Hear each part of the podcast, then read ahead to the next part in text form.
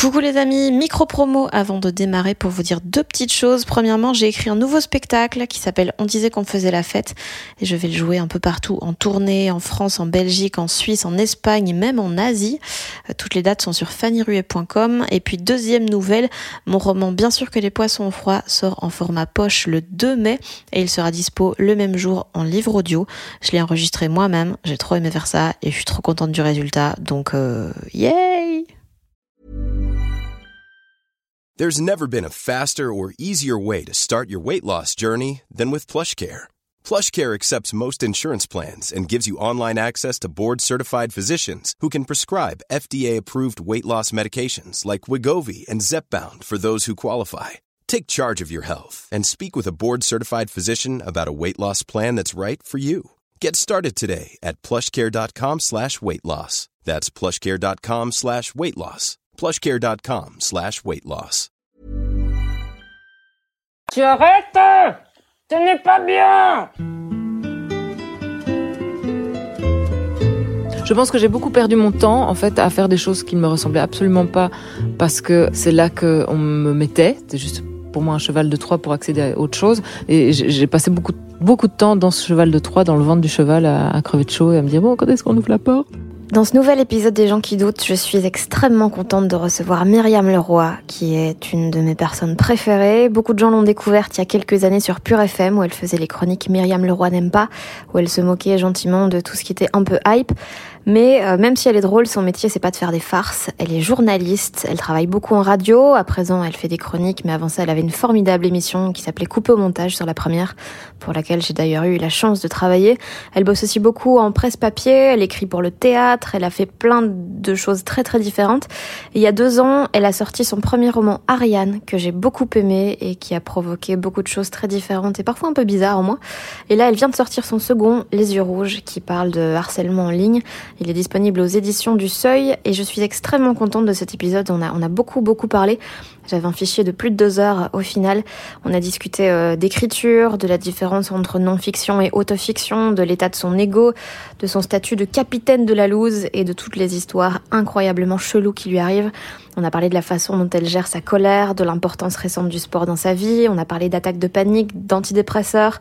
Je lui ai posé la fameuse question est-ce que tu aurais préféré être heureuse mais sans histoire? On a parlé de féminisme et de la façon dont les femmes sont réduites, que ce soit en humour, dans les médias, dans la culture et je lui ai demandé ce qu'elle avait appris sur elle-même ces dernières années. On a souvent été interrompu, vous allez l'entendre par son horrible chien et vous entendrez aussi que plus l'épisode avance, plus la bouteille de vin qui était devant nous se vide. Donc clairement, à la fin de l'épisode, on oublie de faire des choses comme par exemple articuler. Et moi, je finis par parler beaucoup trop. Euh, J'en suis désolée quand je réécoute, je m'agace moi-même. Mais j'ai vraiment passé un chouette moment avec Myriam, donc j'espère que cet épisode vous plaira. Ça va être le podcast avec le plus d'interruptions au monde. Théoriquement, elle va arrêter. Elle va bientôt dormir. Ah, mais on va l'entendre ronfler par contre. Super. Tu passes ton temps à te googler pour l'instant pour voir s'il y a des trucs qui sortent sur euh, les yeux rouges? Euh, pas c'est depuis quelques jours. Mais euh, ouais, ça faisait un, un mois que tous les jours j'allais taper mon nom. euh, et dans les outils, je mettais date indifférente. Non, non. Moins d'une semaine. Euh, et il n'y a rien. Voilà. Donc, euh, ou pas grand chose. Et donc j'ai arrêté parce que c'était insatisfaisant. Déçu. Oui, un peu déçu. Enfin, en tout cas, euh, voilà. Si frémissement il y a autour du bouquin, euh, c'est pas sur Internet. Bah, il sort que dans deux semaines aussi. Il sort dans, ouais, dans une dizaine de jours. Est-ce que dans le cas d'un d'un récit comme ça qui est aussi enfin qui est aussi fort inspiré de la réalité qui d'autant plus parle de, harcèlement en ligne et tout ça, est-ce que les critiques vraiment sont aussi importantes que pour un roman qui était plus un roman comme Ariane qui a été peut-être plus euh, fictionnalisé? Parce que là, les yeux rouges, c'est vraiment genre, euh, les, les, dialogues, tu, tu les as imaginés, mais, mais j'ai l'impression que c'est quand même plus, euh, ça, ça colle plus à la réalité qu'Ariane. Oui et non, en fait. C'est un peu le même degré de d'autofiction. C'est de la fiction, mais à partir de moi, de choses vécues. euh, et euh, dans les deux cas, euh, j'essaye de faire quand même de la littérature. Je sais pas pourquoi je dis quand même, euh, mais ici, ça a nécessité quand même de, enfin, de nombreuses années de réflexion pour savoir comment raconter cette histoire, quoi. Comment euh, inventer un dispositif narratif qui soit intéressant euh, d'un point de vue littéraire et qui soit aussi juste du point de vue de ce que j'ai envie de transmettre euh, au lecteur, en fait. Donc, euh, ouais, le, c'est pas un livre de témoignage, euh, c'est pas un c'est c'est quand même un geste artistique euh, avant tout, sinon je l'aurais pas fait. Il me semblait que ce que j'avais vécu était un bon matériau pour dire l'air du temps à travers euh, une, démarche artistique. Et euh, donc ouais, j'imagine que les critiques euh, seront auront ni plus ni moins d'importance que pour mon premier bouquin. C'est-à-dire que comme j'ai reçu un, un mail de Virginie Despentes me disant qu'elle avait aimé ce livre-là, Ariane ou? Pas, euh, Ariane, mais aussi celui-ci, elle. Eh ben, en fait, il peut plus rien m'arriver, ni de d'incroyablement positif, ni de très négatif. Hein, on peut plus me gâcher la fête, quoi. c'est bon. Virginie a aimé, moi, c'est voilà, ma mission s'arrête ici. Les, les deux romans bah, sont du coup très très autobiographiques, euh, un peu comme Emmanuel Carrère où ça, passe, ça, ça parle de trucs très vrais, mais où il a im- imaginé ce qu'il y avait entre les quadrillages. Euh, la fiction pure, ça t'intéresse pas? Mais en fait, Emmanuel Carrère, il fait de la non-fiction, et moi, je crois faire de l'autofiction, qui est vraiment de la fiction. Euh, tout en, tu, tu as un regard. euh, Il casse quelque chose. Ah oui, ce chien est en train de déchirer mon tapis. Hein, pendant que je suis en train de parler de différence entre non-fiction et autofiction. Tu arrêtes Ce n'est pas bien J'essaie de. de Ce sera le générique Juste faire un jingle. C'est parce que Fanny ne t'aime pas, c'est ça. C'est parce que tu sens de l'hostilité en face de cette petite personne. Je comprends. Je comprends. Mais il faut cesser car il y a maman à côté qui t'aime et qui n'aime pas qu'on lui casse son tapis. Merci. Voilà. Je pense que le message est passé. Je vais faire un remix. à chaque fois que tu prends ta voix débile pour parler au chien, je vais faire un remix d'office. Oh, quelle chiante. Je vais devoir te frapper. Euh, donc voilà, Emmanuel Carré fait de la non-fiction. Euh, donc il est tout en étant conscient d'être dans une posture euh, de grande subjectivité, ne prétendant pas dire la vérité, il dit voici ce que j'ai observé. Voici ce à quoi j'ai assisté et ce dont je, je peux témoigner. Moi, je dis que ce n'est que mensonge et que ce que je raconte. Enfin, non, c'est pas que c'est un que peu un truc dans lequel tu, derrière lequel tu te caches, euh, non? Mais non, non, non, c'est réel. Euh, par exemple, dans Ariane, il y a une seule scène qui est une scène euh, qui est un verbatim plus ou moins, enfin calqué euh, plus ou moins exactement sur mes souvenirs. Euh, c'est dans la scène à laquelle personne ne croit, donc je suis plus juste dans l'invention que dans le, le récit de mes souvenirs. C'est rigolo. C'est laquelle? Euh, c'est la scène du coup de fil, qui est la scène du, du milieu de bouquin qui fait qui fait basculer en fait euh, la, la, Là, donc c'est la Ariane qui appelle la narratrice pour lui en lui dire disant, euh, je suis désolée, euh, pardonne-moi. pardonne-moi. euh, C'est tellement crédible. Ah oui, mais beaucoup Ah, de pour moi, gens. c'est la, oui, si, Voilà. totalement. Mais cette scène-là, elle est, elle est vraie pour autant que ça puisse être vrai, quelque chose qu'on relate avec euh, 25 ans de ou 20 ans d'écart. Euh, donc euh, oui, ça c'est assez littéralement pompé sur la réalité. Maintenant, euh, dans Ariane, euh, il y a des, des, des histoires, des scènes inspirées d'histoires qu'on m'a racontées, euh, des trucs auxquels j'ai assisté en tant que témoin, ou des trucs que j'ai imaginé. Enfin, le début est quelque chose qui m'est vraiment arrivé, mais la suite c'est pas du tout passé comme ça. Euh, Les, tous les personnages sont, sont façonnés à partir de moi, mais que ce soit Ariane, que ce soit la narratrice, que ce soit les parents euh, et les quelques gens qui entourent. Donc voilà.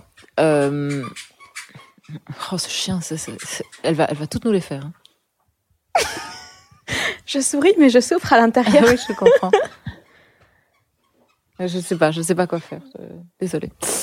Et euh, et donc ouais, pour moi c'est ça l'autofiction quoi. C'est pas écrire sur soi, c'est écrire à partir de soi et ou à partir de ce que ouais, c'est faire de la fiction. Enfin ouais, je pense que tout est dans le dans le terme quoi, autofiction. C'est plus ou moins facile d'écrire ça que d'écrire quelque chose entièrement imaginé, autant que ça puisse l'être, parce que tout le monde écrit sur des choses euh, qui l'ont touché, mais... euh, Bah, j'en sais trop rien en fait, ça dépend. Chaque, euh, chapitre, chaque scène et chaque euh, élan à son lot de difficultés.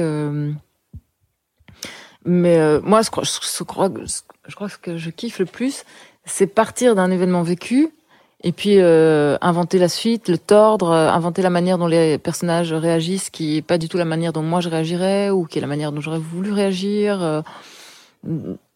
Euh, c'est euh, réinventer sa propre histoire. Ça c'est un truc que je trouve vraiment génial, quoi. Ou faire vivre des choses vécues, mais par des personnages qui ne sont pas nous ou pas tout à fait nous. Enfin pas parce que tout personnage est une invention. Même quand tu écris ton journal intime, tu inventes quoi. Enfin, tu t'inventes un rôle, même dans la vie, t'inventes, dans tes relations amoureuses, tu, tu, joues un rôle. Enfin, voilà, tout est du jeu. Et euh, faire rejouer euh, des scènes vécues euh, par des personnages qui sortent de mon imagination, ça, je trouve ça vraiment super tripant. Quand on écrit comme ça un mélange de, de vrai et de faux, est-ce qu'il n'y a pas, un peu comme dans D'après une histoire vraie de Delphine de Vigan, une sorte de schizophrénie qui se crée Où genre tu réinventes les choses, mais du coup, tu sais plus exactement ce qui est vrai, ce qui est dans ta tête? Hmm. Non, euh, je suis désolée, c'est une réponse très décevante, mais je crois que je sais très exactement ce qui est vrai. Ah ouais? Et ce qui est faux. Ouais. Je pense que pour écrire sur certaines choses, il faut beaucoup y penser, beaucoup y réfléchir, beaucoup les remuer, euh, les gratter, et que elles prennent toutes leurs... Enfin voilà, tu, tu, tu, peux les appréhender de manière beaucoup plus juste en ayant écrit dessus, quoi. Donc je pense que écrire dessus, ça permet encore plus de se rendre compte de ce qui est vrai et de ce qui est faux. Ok. Mais je dois dire que... Euh... En fait, c'est le jeu du « et si ». Et si ça s'était passé comme ça euh... Et c'est ça qui ouais, c'est ça qui me fait triper, en fait ça et puis euh, trouver le, le, mot idoine, euh, être précise dans l'expression, euh, être juste et essayer de faire en sorte que les phrases et que les, les ouais que tout retombe sur ses pattes. Ça c'est mon ça c'est vraiment mon, mon kiff quand quand j'écris. Quand t'écris trop proche de la réalité, t'as jamais peur des retombées des gens impliqués? Euh... En fait, quand je sais que ça peut blesser des gens euh, qui me sont proches ou même qui me sont pas proches, mais euh, enfin voilà, quand je sais que ce que j'écris peut blesser des gens, je, je, le fais pas quoi. Ah ouais? Ouais. Tu penses pas que qu'une œuvre peut justifier le fait de blesser des gens? Non, je crois pas.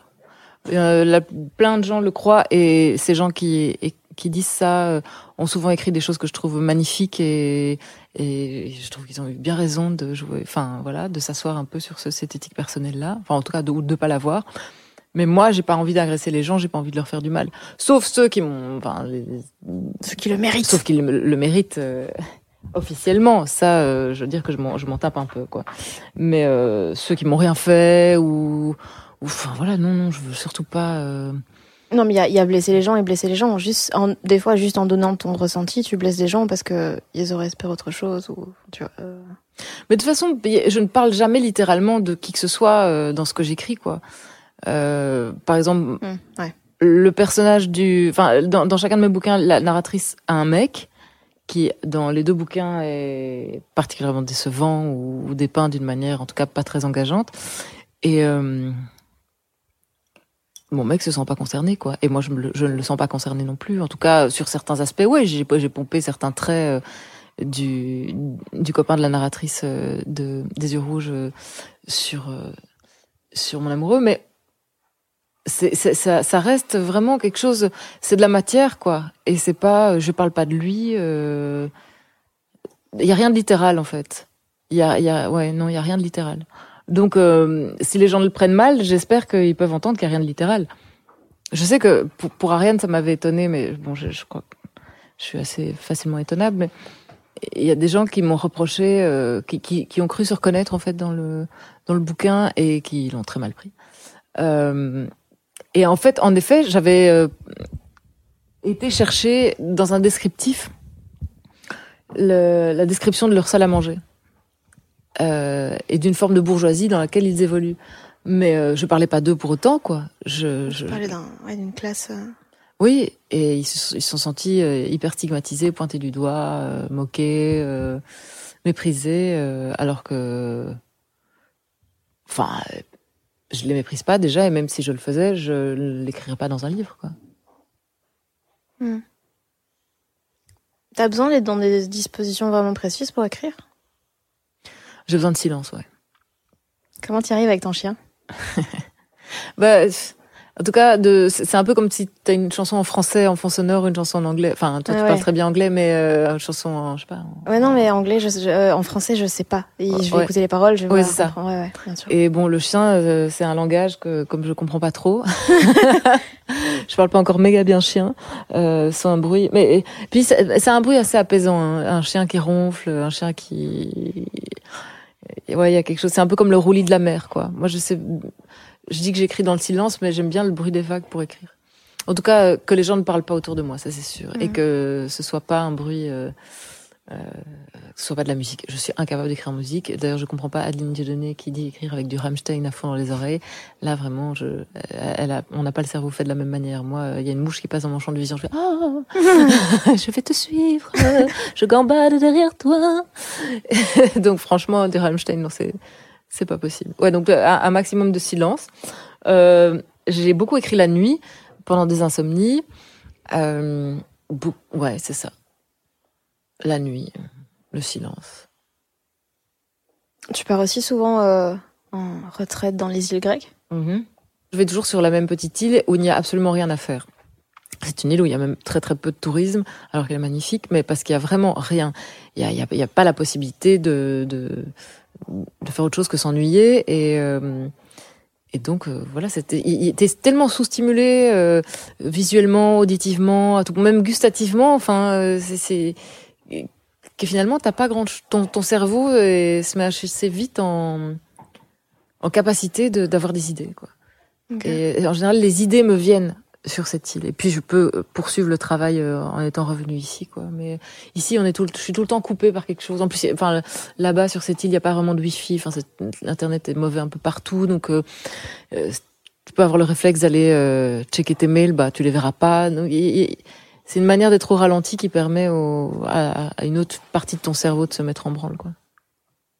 Tu veux impressionner qui quand t'écris? Hmm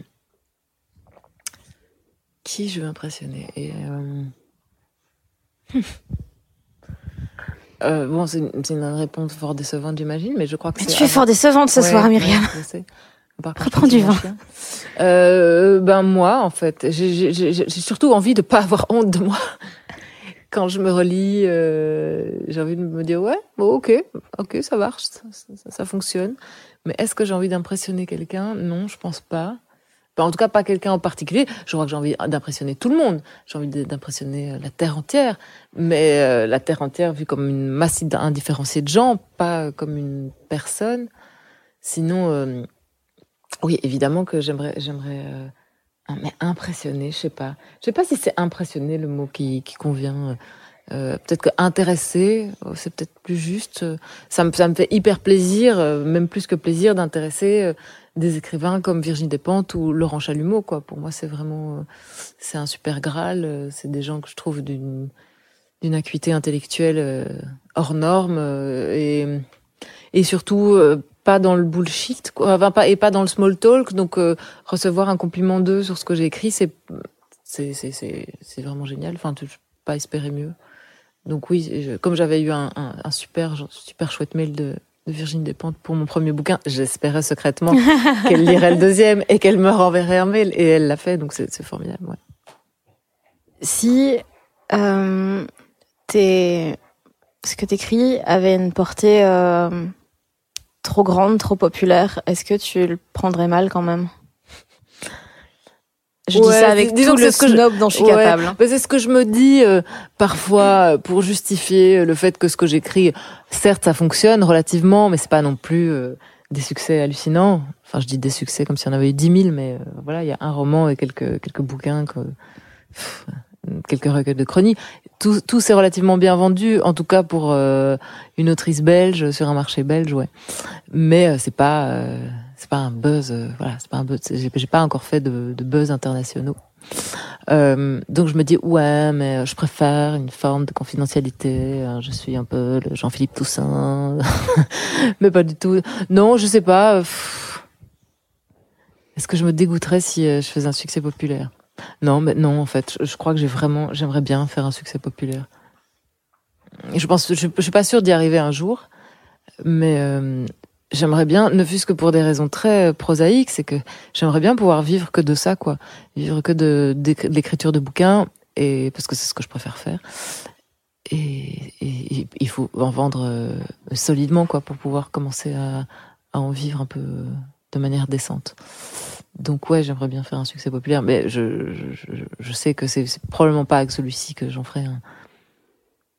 Comment va ton ego aujourd'hui? Enfin aujourd'hui de manière euh, en ce moment, cette année Alors, je suis pas sûre de savoir ce que c'est un ego. Enfin, de connaître, enfin, de, vraiment savoir. Qu'est-ce que tu penses de toi, Myriam? Ouh. euh, en tout cas, début 2019, j'ai décidé que 2019 serait mon année. Mais Technicart, t'avais dit que c'était l'an dernier? Ouais, mais ils se sont trompés. Et alors, est-ce que 2019 sera mon année Nous verrons. Jusqu'ici, ce n'est pas le cas. Mais je garde cet espoir que c'est cette année, quoi. Vraiment que, que je sais pas quoi, que ça va être gay, que ça va être chouette, que ça va être simple, que ça va être flatteur. Euh. Et nous verrons. Mais ça ne répond pas à cette histoire d'ego. Euh, je ne sais pas. En fait, je pense que mon ego est extrêmement malléable et qu'il peut être euh, la plupart du temps euh, extrêmement atrophié. Et puis il suffit qu'on me fasse un super compliment pour que euh, j'y crois et qu'il soit hypertrophié pendant quelques temps jusqu'à ce que ça se dégonfle. Ça se dégonfle assez vite. Mais euh, ouais, c'est très... Ça fluctue, quoi, vachement. Je crois que globalement, j'ai pas beaucoup d'ego.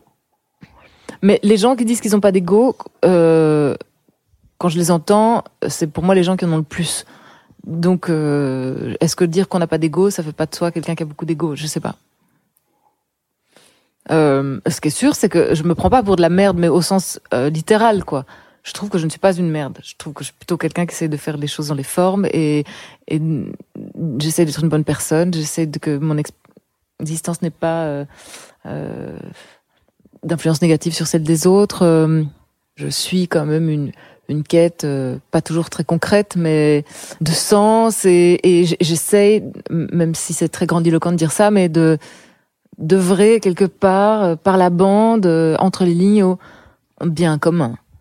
Euh, donc oui, à ce niveau-là, je, je, vraiment, je me prends pas pour de la merde, mais c'est pas, enfin, il faut le prendre au premier degré, quoi. Je pense pas non plus me prendre pour quelqu'un que je suis pas. je pense être assez lucide sur mes, mes qualités, mes faiblesses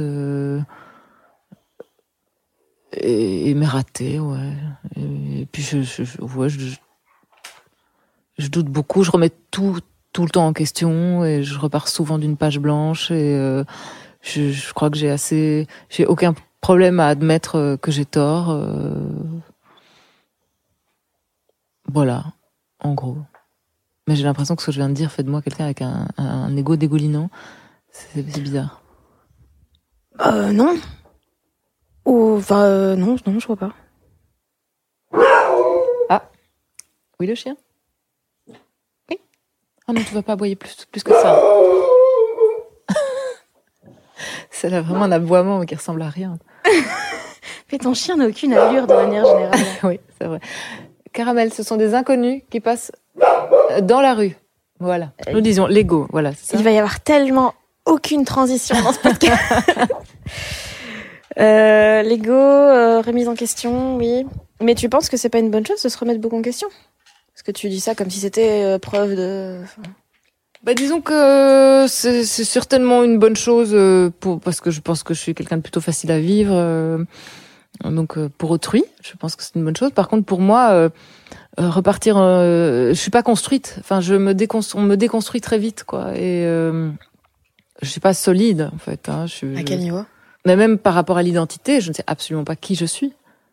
Et quand on, me demande de me définir, c'est toujours très compliqué, quoi, parce que je n'ai de certitude sur rien et que il suffit qu'on apporte un nouvel élément euh, et que je l'observe. Enfin voilà, puisque je j'observe un, peu tout ce qu'on me soumet comme élément euh, de, de, définition de moi-même. Euh. ouais, enfin c'est c'est c'est quand même très très fragile, quoi, tout ça. C'est pas, pas très facile. de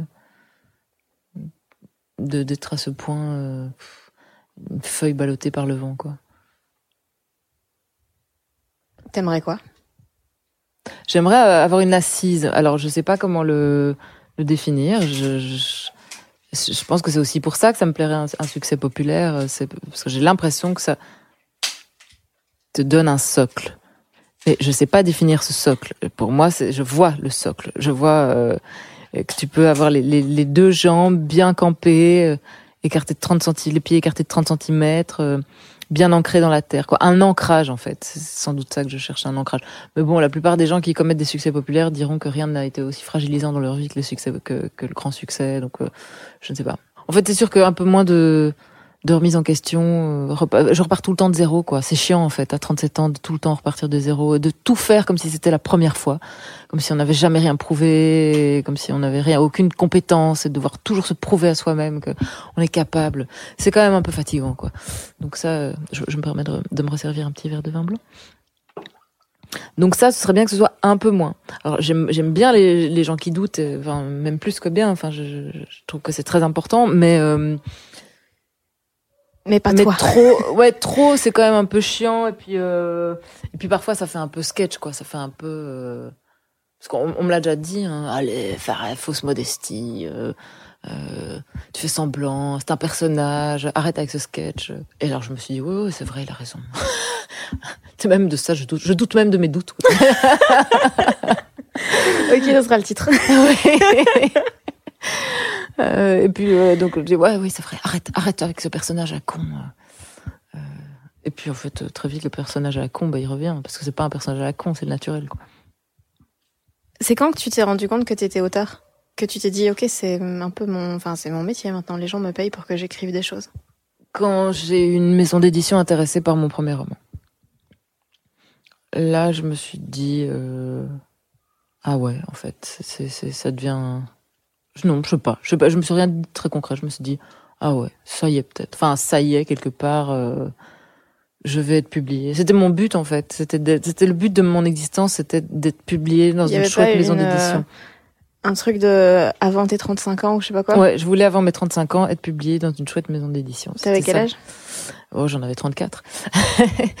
et, euh, et donc ça a été le cas. Quelques jours avant mes 35 ans, le, mon premier roman est sorti.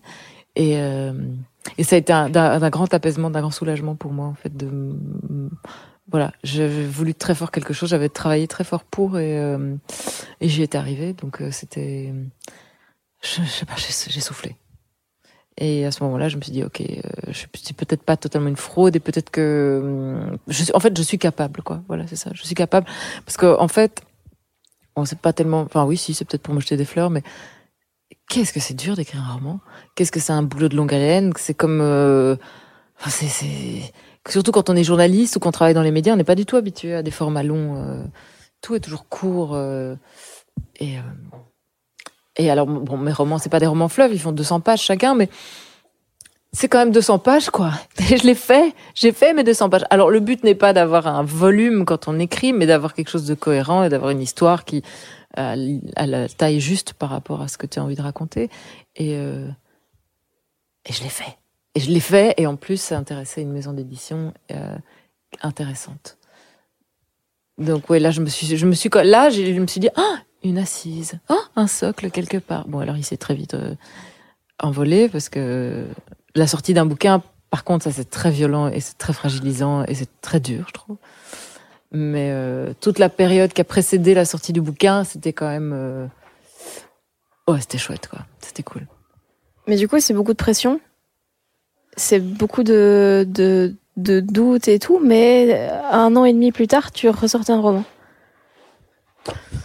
Ouais. Oui, oui, euh, oui, c'est bizarre parce qu'en plus j'ai- vraiment pas aimé la euh, la, déf la défense d'Ariane et la promo autour du bouquin. Je trouve ça vraiment dur et vraiment pas ce que je. je- je- enfin, tu dois être en représentation tout le temps. euh. Non, c'était c'était pas du tout confortable pour moi et en effet, euh, je me suis euh, très vite attelée à l'écriture des yeux rouges. Euh, Qu'est-ce qui t'a dérangé dans la promo? dans la promo?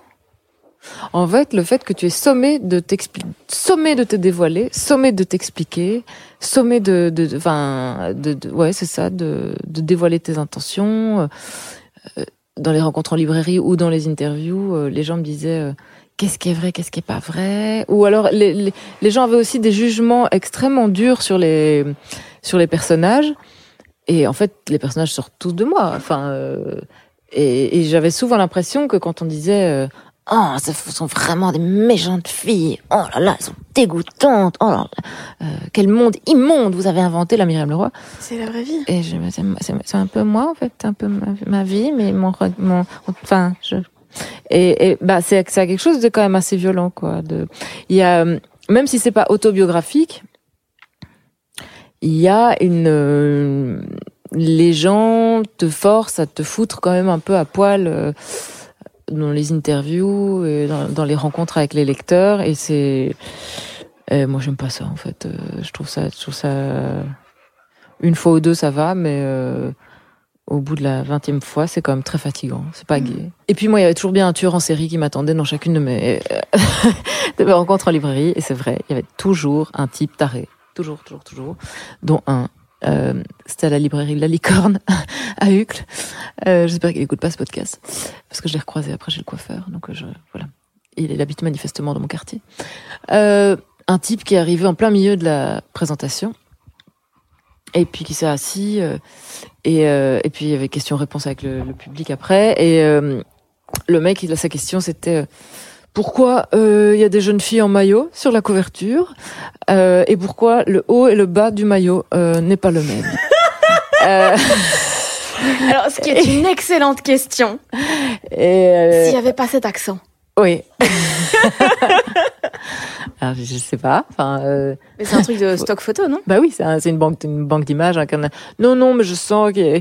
Et alors, Ariane, enfin, bah, il, il avait pas lu le bouquin, il avait juste retourné euh, parce qu'il l'a dit, en plus qu'il avait pas lu, euh, qu'il venait d'arriver, il avait vu de la lumière, il était rentré vraiment. Et euh, il avait retourné, donc il me posait des questions sur ce qu'il lisait, genre Myriam, c'est votre vrai nom? Ah, ouais, ah si boire. Et, et puis, euh, et puis les gens font la file pour se faire signer leur bouquin. Et ce qui est plutôt souvent assez sympa, parce que les gens, la majoritairement, sont plutôt très chouettes, hein, mais il y en a quand même toujours un malade dans le tas. Et, euh, et lui, donc, il a fait la file, mais il, il, faisait à chaque fois passer les gens devant lui. Il y en a toujours un qui fait passer tout le monde devant lui et que je, je vois, je le vois, je vois tu, son manège pour, te... pour, passer en dernier pour avoir plus de temps. Ah, et, euh, et donc excellente le mec... idée. Oui, hein et je vois que le mec qui fait ça, j'ai oh non merde, c'est le cinglé avec le maillot pas coordonné. Euh, et puis, euh, et puis il commence à me dire, vous avez de très belles mains, vous savez. Non, vraiment, je les ai observés pendant Ce toute qui la est vrai. Soyons honnêtes, ce qui est vrai. Écoute, chacun ses goûts. Moi, je les aime bien, évidemment. Euh, il me dit, je, écoutez, je vous propose un deal. Vous venez chez moi, je vous maquille les mains, euh, je leur mets des bijoux et je les prends en photo. Juste ça, hein, rien de plus. Hein. Euh, et je vous donne de l'argent. Ça, ça vous va? Ah non. non mais c'est vos mains sont des araignées de chair. Il a dit araignées de chair. Araignées de chair. Ultra dégoûtant. et, euh, et, donc voilà, je, le, je, je, lui ai dit non merci. Euh, puis il s'est à moitié battu avec un de mes potes. Euh, il a fallu les séparer. Et puis il a été chercher des bouquins sur la prostitution dans les rayons de la librairie et il a, il me les a amenés. Il, m'a demandé de les dédicacer. Et moi j'étais tellement euh, euh, paf en fait et sidérée que je l'ai fait. Je l'ai fait pour Monsieur Machin, euh, amicalement, Myriam Leroy, un bouquin sur la prostitution en Thaïlande, un bouquin sur la prostitution en Russie, voilà. Et donc je l'ai fait parce que moi je fais ce qu'on me dit car je suis euh, incapable de rébellion à ce niveau-là, même si je trouve ça tout à fait déplacé. Je suis bien brave. Donc voilà, eh ben des, des, des cas comme ça. Bon, lui c'était le pire, mais euh, il y en a à peu près à chaque rencontre en librairie. Mais c'est tellement l'histoire la plus Myriam Leroy, n'est-ce pas? Et, et, et, donc j'ai pensé, puisque j'essaie de trouver de l'inspiration pour écrire un nouveau livre, je n'en ai pas, et euh, sur les bons conseils de Laurent Chalumeau.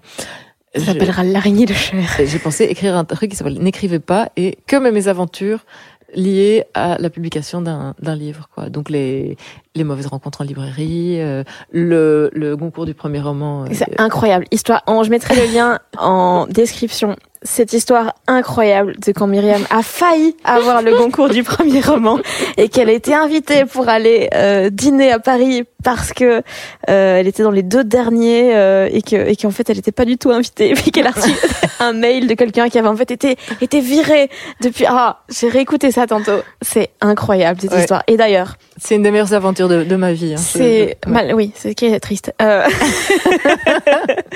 euh, mais du coup je vais devoir d'office switcher sur ce chapitre qui est la loose Ah, la loose. j'ai oui. un chapitre sur la loose Oui, oui, oui. Eh ben, d'accord. Que veux-tu savoir tu es Je peux tout te dire. Tu es la personne que je connaisse qui a le plus grand potentiel de loose. ouais, ouais.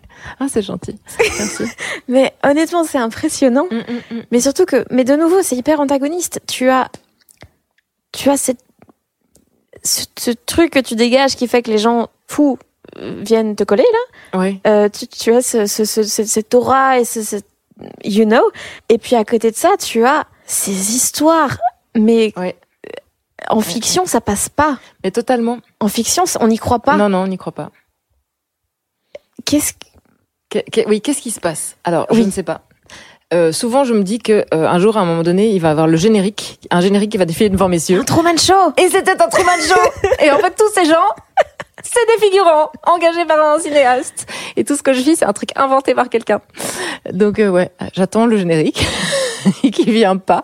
Et je me dis, est-ce que tout le monde vit des trucs comme je les Oui. vis ou non? Enfin, je sais pas. Mais dans les, dans les médias, dans les, parmi les auteurs et tout, est-ce que c'est le genre de choses, vu que t'es à l'intérieur, qui arrive souvent aux gens, ils le racontent pas, et toi, t'es juste à l'aise avec Mais ça? c'est ce que je pense, ouais. Je crois. Je peux, je veux pas, enfin, je, je, je pense, pas être maudite, même si parfois je, je- Un peu. un peu, Honnêtement, un peu. un peu. Mais euh, non, mais je pense que j'ai l'œil aussi pour ça, pour remarquer. Enfin, j'ai l'œil à, à, à la dérision pour remarquer et à quand on te demande de signer des livres sur la prostitution. tu l'as remarqué? Oui, non, c'est vrai, tout le monde le remarquerait en même temps, mais euh, T'as l'œil pour remarquer que t'as été pas vraiment invité. non, ça c'est vrai, ça c'est une vraie, non, ouais, ouais, au, au concours. Euh, ah non, ça c'est vrai que c'est une vraie, une vraie scoumoune. Euh, je sais pas, j'attire ce genre de truc et en même temps, je peux pas dire que je déteste totalement parce que déjà je suis habituée et donc je prends plus les choses mal. euh, Enfin, rien, rien, n'est- enfin, je pense même pas les avoir un jour prises vraiment mal. Rien n'est vraiment grave, quoi. Euh, et puis ça me donne une super matière. Ça me donne des histoires à raconter. euh, quand chaque fois qu'il m'arrive un truc pourri, euh, il y a toujours une part quand même un peu de drôlerie dedans et ça me fait des ouais des bons trucs à raconter à mes amis et on rigole et euh, et je peux aussi un peu briller par euh, par cet aspect-là quoi. Mais je pense qu'en plus d'avoir une certaine poisse, j'ai quand même l'œil enfin je remarque plus facilement et je retiens des trucs que les autres ne retiennent pas ou ne considèrent pas comme des mésaventures euh, et j'aime bien les mettre en récit quoi. Mais j'ai décidé qu'en 2019, je n'aurais pas ce genre de poisse. Ah ouais? Ah, quoique j'ai quand même une solide poisse qui n'arrive qu'à moi. Euh, Il y a eu un problème de, de relecture de mon bouquin et euh, ah, À la fin, il y a des erreurs? il y a des erreurs un peu partout. Ah, ok, bah, Ouais. surtout à la fin, euh, Sébastien Ministru est devenu Oui, Sébastien, Sébastien Ministre. Ministre, il manque des virgules, il y a, Ouais, il y a ouais. des, des problèmes de mise en page, des trucs qui ont, qui ont été collés alors qu'ils n'auraient pas dû l'être. Il y a des mots qui ont été remplacés par d'autres mots. Et euh, c'est la première fois que ça nous arrive, Myriam. Nous sommes vraiment désolés, me disent-ils à la maison d'édition. Et euh, je veux bien, je veux bien les croire, quoi. Moi, il m'arrive souvent des choses qui, c'est vraiment la première fois. On ne sait pas comment ça s'est fait. Ah bah oui, voilà, c'est l'histoire de ma vie. Je- Vous ne le savez pas, mais voilà. Euh, dans, dans Ariane, est-ce que tu peux le lire toi-même en fait? Parce que ce sera beaucoup mieux. J'ai conservé le complexe du Wedding Crasher, celui dont le nom n'apparaît jamais sur la guest list et dont l'incongruité de la présence est détectée par l'Assemblée avec un flair de chien policier. Je suis le genre de personne à qui le portier prétend que la soirée est réservée aux habitués quand elle n'est pourtant qu'à sa première édition. Oui, c'est autobiographique. Hein, ouais. Est-ce que maintenant que tu as changé de milieu, parce que là, donc Ariane, le personnage en l'occurrence, euh, son milieu social lui a été imposé, euh, un peu entre les deux, pas trop pauvre mais pas trop riche, euh, machin. Toi, maintenant que tu as le choix globalement de traîner avec qui tu veux, parce que tu as ce qu'il faut pour, tu as, l'éducation, tu as, les thunes, tu as la micro-célébrité qui, qui font que tu peux faire globalement ce que tu veux. Est-ce que tu as toujours ce décalage avec les milieux dans lesquels tu te retrouves? Ouais. Oui, oui. Et les jours où je suis mal lunée, euh, je, je trouve ça désespérant. Et les jours où je suis bien lunée, je trouve ça génial parce que alors je, je- je- me sens en safari dans, dans ma propre existence. Donc oui, oui, il y a plein de gens qui disent je suis un transfuge de classe. C'est hyper la mode de se dire trans, transfuge de classe. Moi, je me sens pas transfuge de classe. euh, Je me sens juste euh, à ma place nulle part, et ce qui permet de se sentir aussi à- un peu à sa place partout. Enfin, Ce qui doit être extrêmement fatigant. Mm, ouais, mais. pff. En fait, ça dépend. Vraiment, comme je te dis, quand je suis de bonne humeur, euh, je trouve ça génial. Euh, Tout est possible, euh, tout est inventable. Je n'appartiens, à rien. Et puis, euh, quand je suis de mauvaise humeur, je me sens apatride. Mais du coup, où est-ce que tu te sens bien? Euh, dans ce canapé, Tu dis ça parce que je suis là. ouais. dans mon lit, chez moi. En fait, je, je me sens fort bien chez moi. Euh, C'est très beau. je me sens. Merci. T'as de très belles briques. C'est gentil. Euh, je me sens fort bien sur ma petite île grecque. Euh, je me sens fort bien avec euh, ma bande d'amis que j'ai depuis que je suis en cinquième secondaire. Ouais, ça, je me sens vraiment fort fort bien dans toutes ces situations-là. Et puis et puis et puis par accident, je me sens bien dans voilà quand ça arrive quoi. Je me sens bien quand je lis, je me sens bien quand je suis au cinéma, je me sens bien quand je suis au théâtre, je me sens super bien quand je suis au théâtre. C'est un des trucs que je préfère faire en ce moment, c'est aller au théâtre. Depuis quelques années, euh, ça a un peu rempli le plaisir du théâtre euh, est un peu en train de supplanter tous les autres plaisirs de l'existence. Même la lecture? Ouais, ouais, ouais. Euh, ouais, voilà. Je me sens bien quand je vois des choses euh, euh, belles faites par d'autres êtres humains. Quoi, par exemple? Euh, quand euh, une œuvre d'art ou ouais, souvent des spectacles, des spectacles vivants. En fait, ça peut m'émouvoir à crever. euh, Les, je, je, je, je pleure euh, pour ainsi dire jamais dans la vie. Je pense que je suis pas sûre d'avoir pleuré ces trois dernières années. Euh, je pleure pas vraiment non plus pendant les, les, les pièces ou les, les, les films et des trucs comme ça. Mais euh, par contre, au théâtre, pendant les applaudissements et les saluts des comédiens, je pleure quasi une fois sur deux. Euh, je sais pas pourquoi. C'est vraiment. Enfin, si, je, je, je dois imaginer pourquoi. Je pense que je suis en empathie avec les les artistes sur scène et, et, et l'aventure collective et le, le travail incroyable euh, dont le pay-off est plus que l'argent qu'ils vont recevoir et, et vraiment ce- ces clap-clap fait avec des paumes de gens inconnus en face d'eux. Et donc ça me bouleverse. Ça me bouleverse et quand je vois euh, un, comédien bouleversé en, face de moi sur une scène, je, pleure, mais c'est des grandes eaux, quoi. Je, sanglote, je, cette espèce de transe. Et ben, ces moments-là de, de connexion totale avec ce que, ce que l'artiste vient de faire, enfin, surtout parce que je perçois tout le travail qui a duré des mois, voire des années qui a précédé. Euh, ce moment-là où il y a un truc qui cède et que je, je deviens un robinet émotionnel, eh ben, là, je suis, euh, là, je suis vachement à ma place, quoi. Je suis à ma place dans ma vie, je suis à ma place à cet endroit-là, je suis à ma place sur Terre. Je, j'ai l'impression d'avoir une, colonne de lumière qui euh, relie euh, mon crâne euh, au, au- à l'infini du ciel et mes pieds à l'infini de, la, de la terre. Et a quelque chose, je suis ancrée, quoi. Enfin, je, ouais, je, je m'entends parler, je trouve ça grotesque ce, ce que je dis, mais c'est vraiment ce que je ressens. Il y a une frustration qu'il n'y ait pas euh, ce genre de connexion dans la littérature? Que tu sois jamais là pour voir ce que tu procures?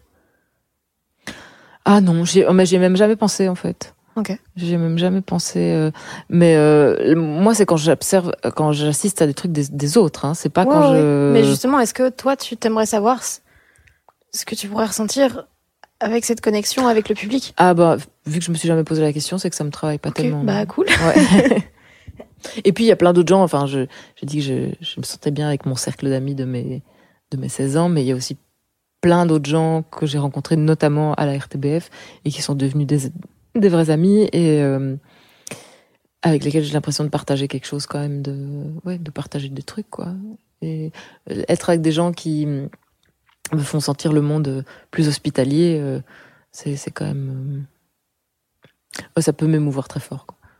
J'ai l'impression que tu bosses surtout avec des gens que t'admires. Toute la clique, euh, Laurence Bibot, Sébastien Ministru, Ouais. Jérôme Collin et tout. T'as Ouais. l'air de... Oui, c'est vrai, ce sont des gens que j'admire. Et d'ailleurs, je bosse pas assez avec ces gens. Mais Qu'est-ce euh, que t'attends? Ah, mais je, il m'arrive de faire des propositions, mais elles ne sont pas saisies au bon par, par ces gens.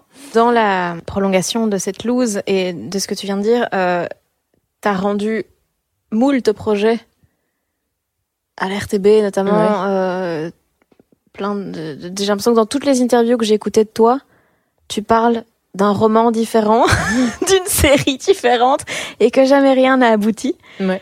Et dans le podcast de 2012 de Dan Gagnon, justement, tu, tu disais que les choses ne marchaient jamais quand tu essayais de les créer toi-même, mais qu'on venait à chaque fois te chercher pour les choses qui fonctionnent. C'est toujours le cas? À part les Euh, romans, bien sûr. Eh ben euh, oui, c'est toujours le cas, à part les romans. Et heureusement que les romans euh, ont peu permis de, de, casser cette croyance, parce que voilà, quand on me, enfin, les romans, ce qui est, enfin, je sais pas très bien comment expliquer ça, mais je soumets un produit fini et c'est à prendre ou à laisser, et personne n'est derrière mon épaule en train de me dire euh, non, c'est pas bien, non, euh, euh, les gens vont pas comprendre, euh, trop d'entre-soi, euh, euh, ce qu'on me dit souvent, quoi. C'est euh, tu ne parles qu'aux bruxellois branchés, euh, euh, trop de jargon, trop élitiste, trop intello. Et donc effectivement, on refuse euh, à peu près tout ce que je re- remets comme euh, projet. Euh, et là, en fait, les romans, ils sont pas refusés. Ils sont pas refusés, ils sont publiés dans des, dans, par des maisons euh, même relativement euh, sérieuses et prestigieuses. Donc, euh, ouais, ça c'est bien, ça a permis de casser. Mais en effet, euh, euh, j'ai l'impression que la plupart des choses qui dépendent d'autres personnes que moi, sauf sauf le TTO, parce que là maintenant j'ai vraiment une relation artistique avec le théâtre de la Toison d'Or qui est vraiment très satisfaisante. C'est vraiment un Donc, partenariat. pour avec- lesquels tu as écrit euh, La pièce cherche l'amour. Ouais. Et une autre pièce qui sera jouée en 2020 Ouais, c'est ça, qui s'appelle ADN. Et, et il coécrit une, une pièce euh, à six mains qui, a- qui a déjà été jouée euh, l'année dernière et qui sera rejouée cette année, mais dans une version un peu différente qui s'appelle Sisters. Euh, donc ça, par contre, c'est gay. Et là, euh, ces gens me font confiance. Je, je pense qu'en fait, c'est c'est- c'est essentiellement le, le milieu médiatique qui me qui m'a jamais fait beaucoup confiance, quoi. Et qui, Mais qui est même hostile, souvent. Ouais, souvent, ouais. Donc je pense simplement que je me, je me suis un peu trompée d'endroit, quoi. Mais voilà, chacun son chemin. Moi, j'ai mis vraiment du temps avant de le comprendre. Et, euh, et voilà, je, je poursuis et je poursuis ailleurs, quoi. Tu regrettes des trucs? Oh, je regrette que ça ait pris autant de temps avant de comprendre que ça n'irait pas, mais euh, mais voilà, c'est comme ça. J'ai fait ce que j'ai, enfin, j'ai vraiment fait ce que j'ai pu. euh, J'ai, je sais pas si on peut, si on peut avoir des regrets quand ça a été le- la lenteur de maturation nécessaire à la, pour accéder à mon authenticité, quoi. à- voilà. À refaire, tu ferais quoi? Hmm. Ou est-ce que tu penses que, c'était nécess- que tout était nécessaire et que ça aurait pas pu se passer autrement? J'en sais rien. Je sais pas. À refaire. euh, À refaire, je pense que je, prendrais directement une voie plus artistique. Et euh, mais euh, ceci dit, je suis persuadée que toutes ces frustrations que j'ai accumulées pendant toutes ces années, elles me servent aujourd'hui, quoi. Elles me servent dans de moteur créatif quelque part, ouais. Je pense que j'ai beaucoup perdu mon temps en fait à faire des choses qui ne me ressemblaient absolument pas parce que euh, c'est là que on me mettait et que comme je savais le faire, je le faisais en espérant que je, on me laisserait pas euh, là-dedans toute la vie c'était juste pour moi un cheval de Troie pour accéder à autre chose. Finalement, je n'ai accédé à rien d'autre et j'ai passé beaucoup beaucoup de temps dans ce cheval de Troie, dans le ventre du cheval, à, crever de chaud et à me dire bon quand est-ce qu'on ouvre la porte? Parce que là il est temps de sortir. Donc oui, je pense que j'ai quand même pas mal perdu mon temps. ouais. Euh, mais euh, voilà, c'était mon chemin. Je suis lente à la détente. euh, voilà. Est-ce que tu es en colère? À mort. Oui, je, je connais la réponse. À mais mort. Est-ce que tu trouves que tu es trop en colère pour euh, être bien? Ah ouais. Qu'est-ce que tu fais? Ah ben je fais une heure de sport par jour. euh, je. About that.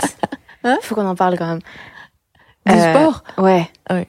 Ouais. Mais j'ai découvert ça il y a un an aussi. Et Le je- sport Ouais. Maintenant, je cours et tout. Ah, Il y a un an et demi, j'aurais dit, mais nique Mais ta oui. mère. Mais oui. Et puis maintenant, je suis en mode, mais Mm. J'ai besoin. J'ai besoin. il il faut, il faut qu'il y ait des choses qui se, oui.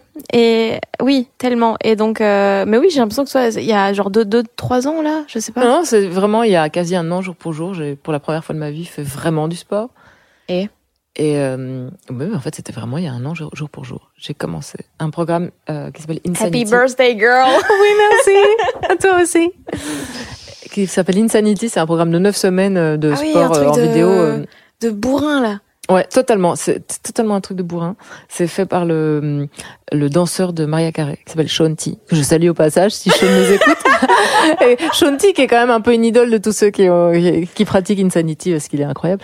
Et, enfin, il est incroyable. Il est un peu grotesque, mais il est quand même incroyable d'énergie et, et vraiment de motivation, quoi. Enfin, il, est- il, est- il arrive à insuffler sa motivation à ceux qui le regardent à travers un écran d'ordinateur euh, posé sur leur lit. Et euh, voilà, donc c'est un programme en neuf semaines et que j'ai jamais vraiment arrêté. En fait, j'ai fait mes neuf semaines et puis après j'ai continué, puis euh, quatre cinq fois par semaine. Et là, ça fait euh, neuf semaines, très exactement, car j'ai arrêté aujourd'hui. Arrivée au bout des neuf semaines. De nouveau un programme Insanity qui, est, en gros, euh, tu sautes, tu fais des pompes, euh, tu fais tous les trucs, des, squats, des squats sautés, euh, des pompes sautées, euh, enfin des, des trucs super. Et ça a changé quoi dans ta vie? Euh, ben ça a changé. Déjà le fait de me rendre compte que j'étais capable de manœuvrer mon corps, que je- mon corps n'était pas juste un véhicule que je subissais, mais que Tu le subissais avant? Ouais ouais à mort. Ouais ouais. Là, euh, je sais pas, il y a un truc euh, quand même de, de, de tu te sens compétent quoi. Enfin je sais pas. Moi je, je trouve que ça donne confiance d'arriver à faire des trucs et surtout de voir que ton métabolisme et que ton ta condition physique change si vite parce que premier jour j'ai cru que j'allais vomir quoi je voyais des étoiles toutes les deux secondes et puis finalement après une semaine euh, c'était bon quoi je pouvais faire mes squats mes 100 squats sautés euh, mes pompes euh, araignées euh, T'es pompes araignée?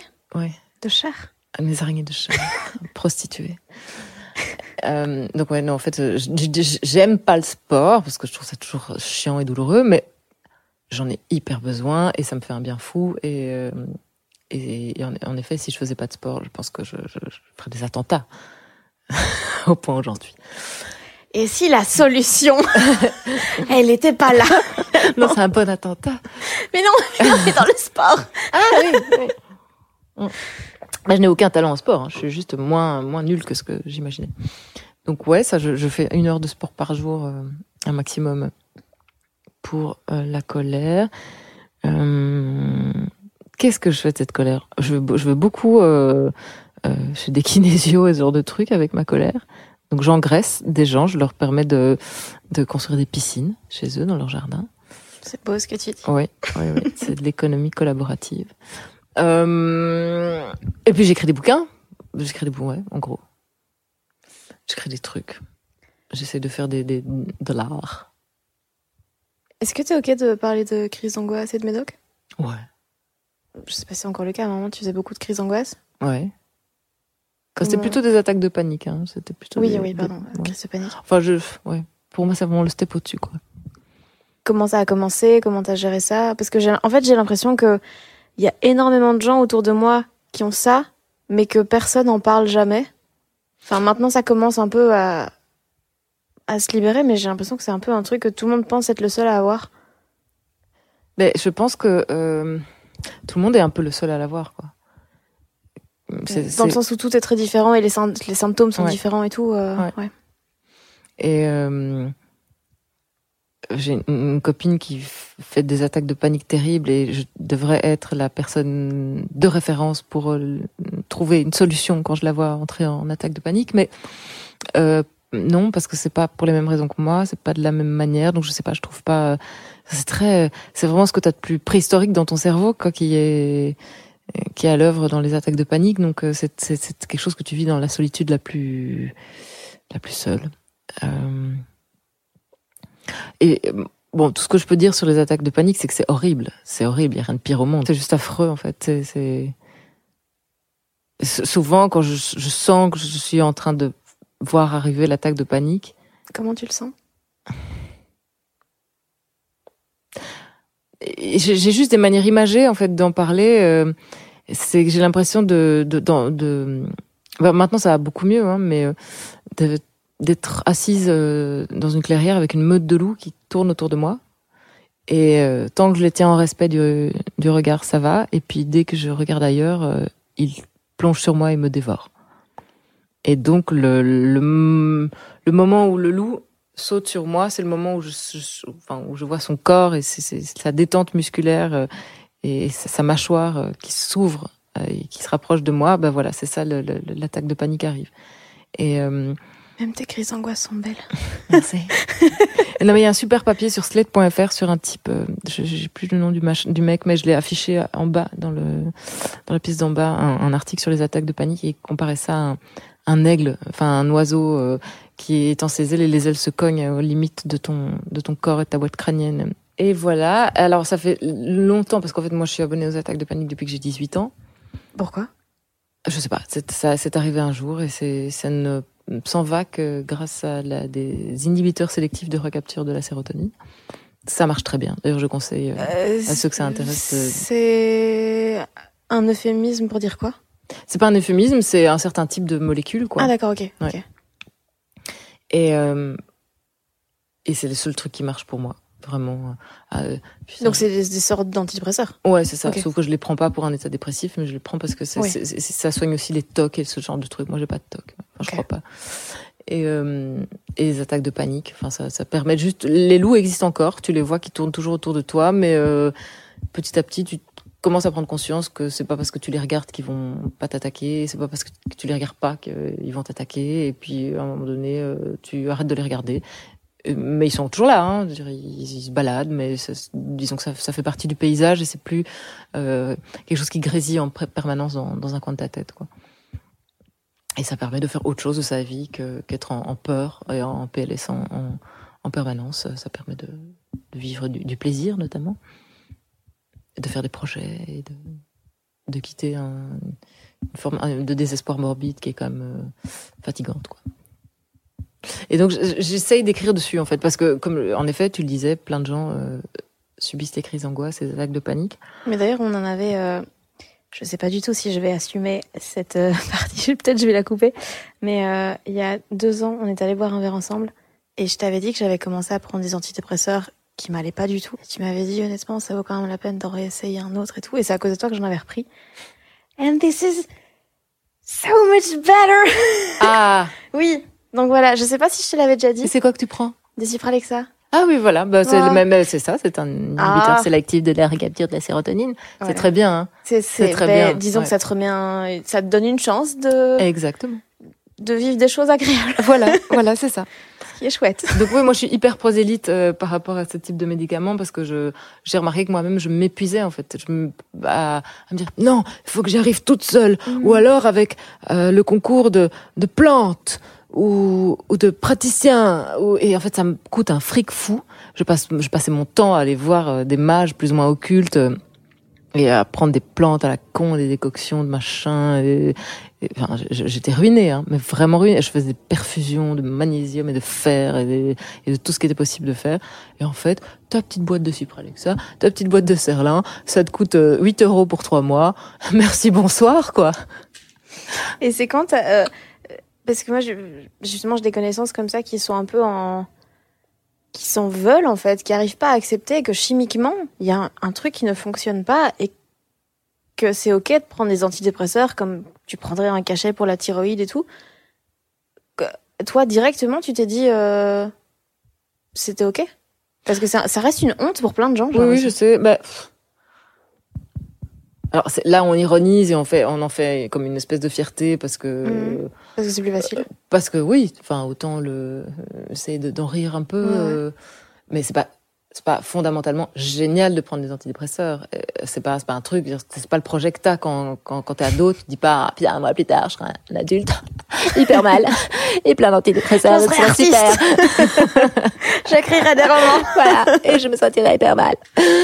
Euh, mais euh, ouais, non, mais enfin, moi disons que c'était un peu de l'ordre de la survie, quoi. Il fallait que, à certains moments, il fallait que je que j'en prenne, quoi. J'en ai pas depuis que j'ai 18 ans, j'en non pas pas depuis que j'ai 18 ans parce que j'ai quand même attendu euh, mes 21 ans pour euh, prendre mon premier cachet. Et euh, depuis mes 21 ans, je, je je fais trois ans avec, trois ans sans, trois ans avec, trois ans sans. Ah ouais? Ouais. C'est par cycle de trois ans. Pourquoi? Parce qu'à un moment donné, je j'ai l'impression que j'en ai plus besoin. Que Ok, cool. Ouais, et puis donc j'arrête, et puis c'est une longue descente. Ah. Et puis je retourne à la case départ. Et puis je un signe repars. que t'en as besoin. Mais oui, oui, c'est ça. Et puis je me dis, en fait, j'étais voir un tout hyper décomplexant par rapport à ça, qui me disait, bah, euh, voilà, les, les roues, euh, et ben, ils, ouais, quand ils vont dehors, ils ont des coups de soleil et c'est en pagaie et donc ils sont obligés de se tartiner d'écran total. C'est chiant. L'écran total, déjà, ça coûte de l'argent et puis ça collant et puis ça fait des traces blanches et puis il faut toujours l'avoir sur soi. Et oui, c'est un sacerdoce, mais grâce à l'écran total, les roues peuvent vivre la vie de monsieur et madame tout le monde sous, le cagnard en plein soleil euh, sur les îles et, et c'est très bien. Eh bien, vous, vous avez, comme plein d'autres gens, un cerveau de rousse et ce cerveau a besoin d'une crème solaire pour fonctionner. Voilà, c'est comme ça. C'est de naissance probablement. Eh ben voilà, vous devez acheter votre crème solaire. C'est chiant. Ouais, ouais, ça colle. Ça coûte un peu d'argent, mais Mm. eh ben, je trouvais que cette, cette métaphore de la crème solaire pour le cerveau était vraiment parfaite. Et maintenant, je, me- je me prends ma petite crème solaire pour le cerveau et je, je- vraiment, mais sans aucun complexe, quoi. C'est comme ça.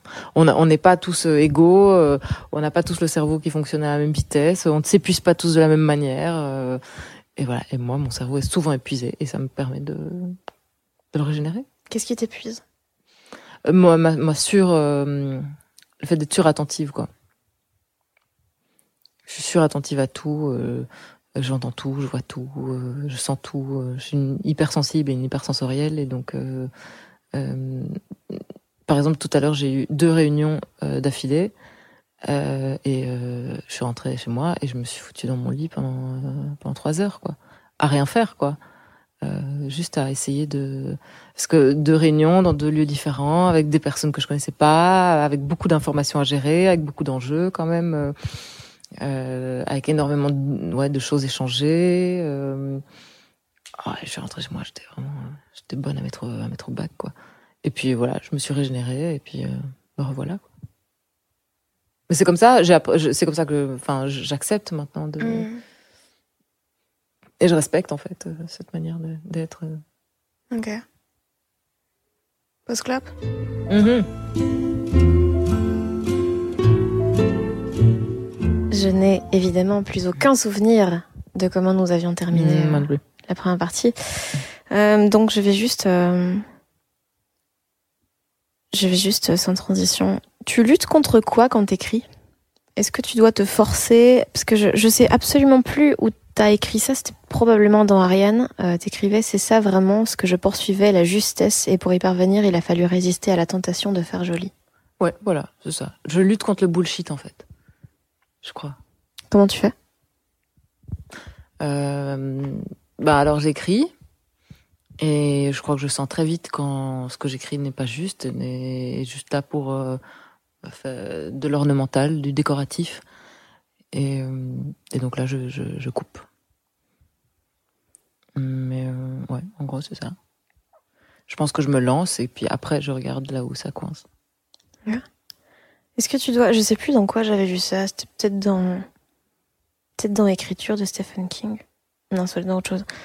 Il relisait les phrases et il disait, il enlevait tous les mots qui n'étaient pas nécessaires.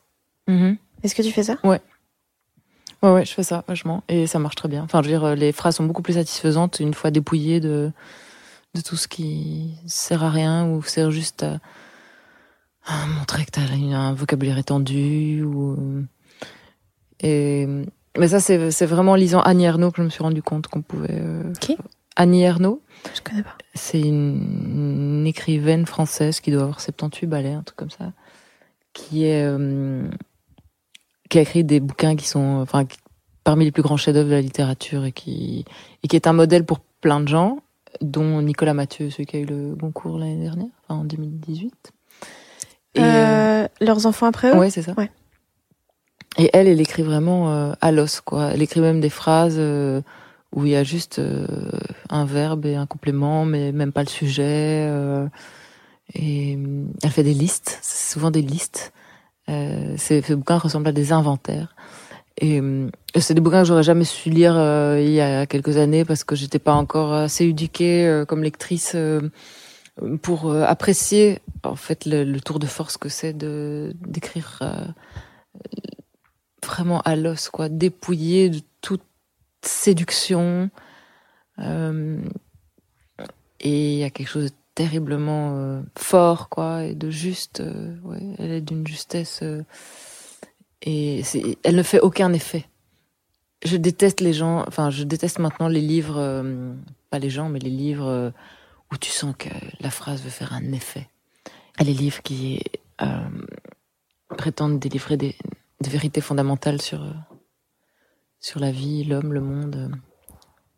Donc oui, maintenant je ne supporte plus les belles phrases. Et, c'est pour ça, euh, pendant cette petite coupure pendant laquelle nous avons été fumés une clope, que je te disais que j'avais beaucoup de mal à lire en ce moment. Euh, c'est parce que je ne trouve quasi que, enfin, je ne tombe quasi que sur des livres euh, faits à partir de belles phrases et de descriptions du ciel.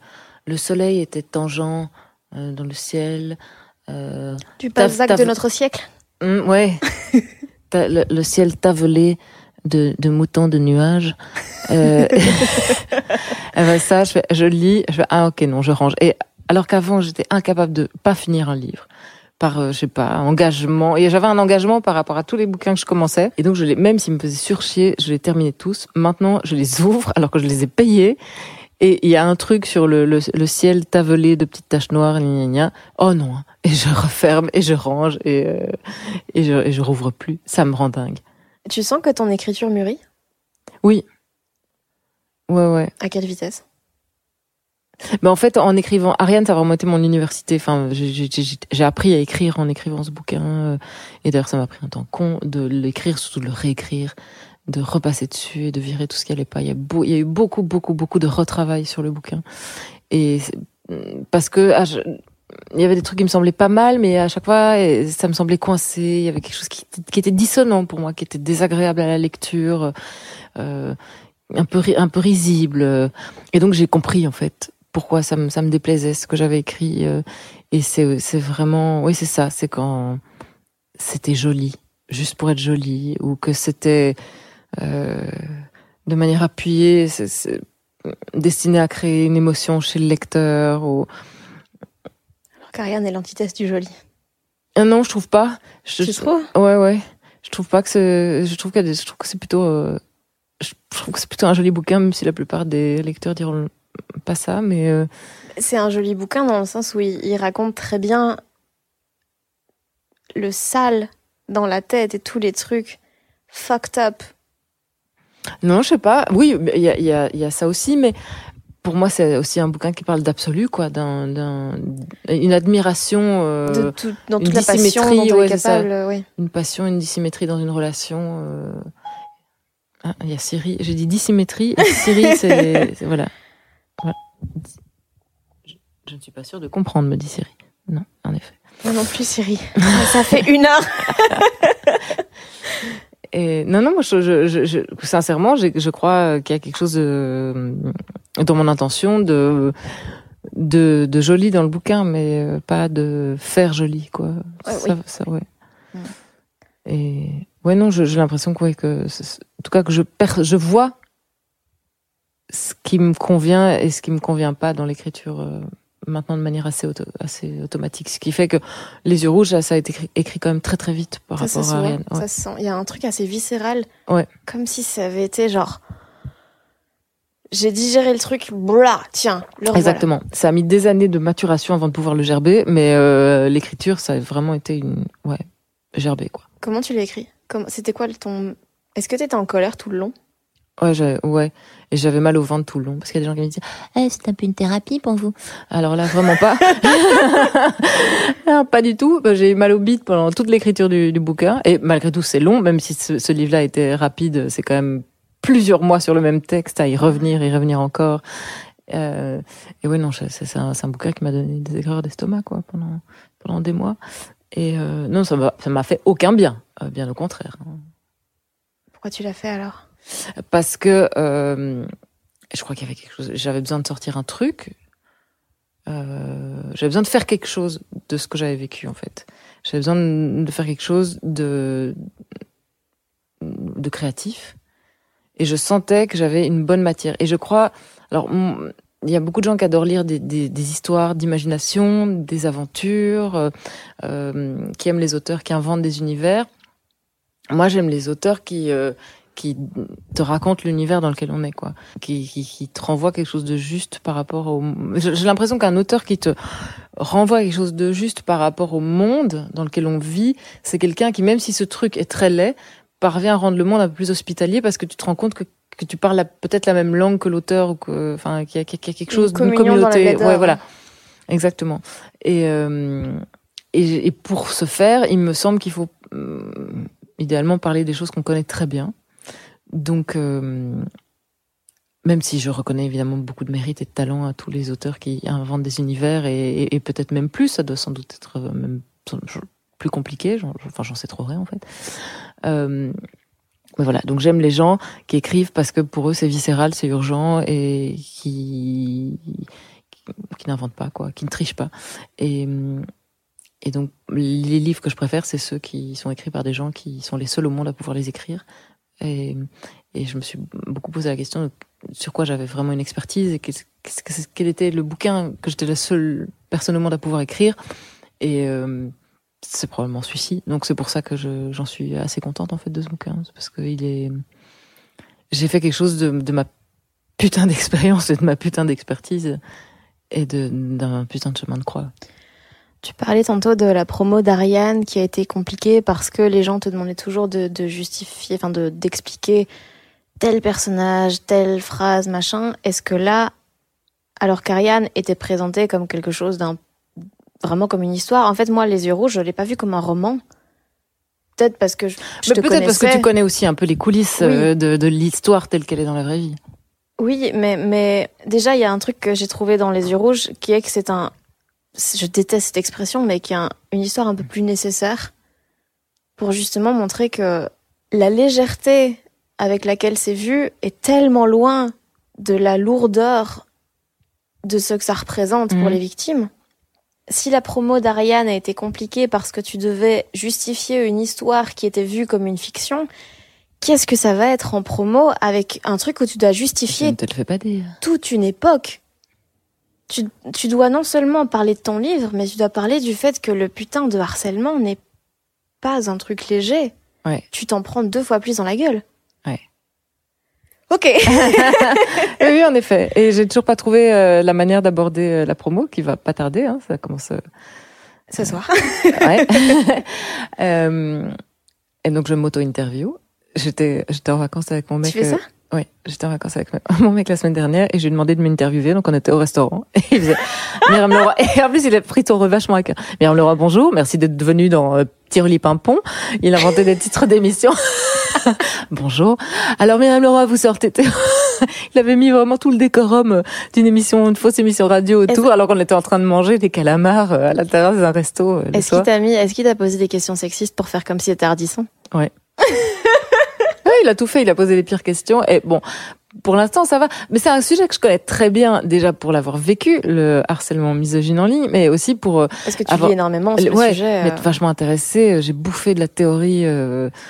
Enfin, je, je pense pas qu'il y a il y a mille personnes en Belgique qui ont lu autant sur ce type de sujet que moi. Est-ce que tu veux parler de Mona Chollet Bien sûr, de Mona Chollet, de Rebecca Solnit, de Maggie Nelson. Euh... Je mettrai évidemment tous les noms en description parce que moi non plus, je les ai pas Ouais, donc j'ai bouffé de la théorie aussi, donc il y a, y a, quand même. Euh, je, je, je, sais plus où je vais avec cette phrase, mais. Euh... Ah, tu es ivre à ma parole. Ouais, ouais. je sais. voilà, je vais bouffer. Euh. Donc oui, en fait, je sais de quoi je parle, en gros. Et je peux plaquer de la théorie si on vient me dire euh, alors Myriam le harcèlement c'est dur je peux, je pense, en interview, euh, aller sortir de mon cas particulier, parce qu'en fait, le but c'était de faire un bouquin politique et pas uniquement de dire c'est triste, quelqu'un était méchant avec moi, et donc je vais en faire un livre.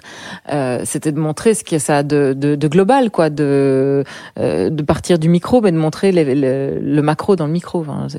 Et, et c'était de, de, aussi de de donner une place au cœur grec de la société qui assiste à ce genre de harcèlement et euh, soit euh, euh, il contribue par une passivité un petit peu ironique ou, ou, ou simplement par un silence genre je ne me mêle pas de, de, ce qui ne me regarde pas etc donc oui j'essaie j'essaie de faire quelque chose de, en fait j'essaie de faire quelque chose de politique et de littéraire et ma Pour crainte mieux passer la pilule du politique?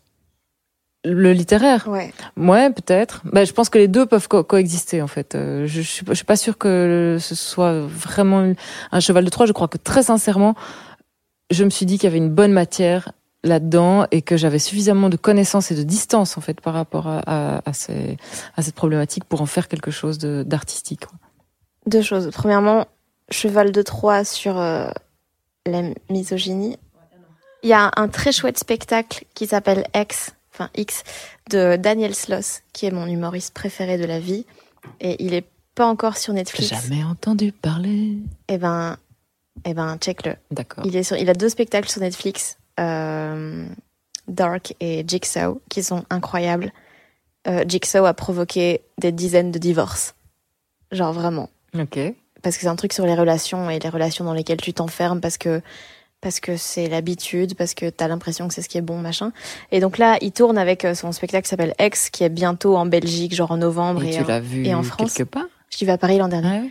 Et, euh, et en fait, c'est vraiment cette notion de, de cheval de Troie. Et de, d'ailleurs, il le dit à la fin, il prend la métaphore du crapaud que tu mets dans de l'eau bouillante et qui saute. Ou alors tu le mets dans de l'eau froide et tu fais chauffer l'eau, il s'en rend pas compte. Et vraiment ce truc de t'installes les gens dans un Mhm. climat qui pense un peu divertissant, un peu culturel, genre oui, on passe du bon temps et tout. Et puis après, tu leur, tu leur fais comprendre. Un peu comme le spectacle de Nanette machin. euh, Anna Gatsby, non, c'est très différent. Euh, non, ah non, Anne- Non? Non. Euh, Anna Gatsby, c'est moins.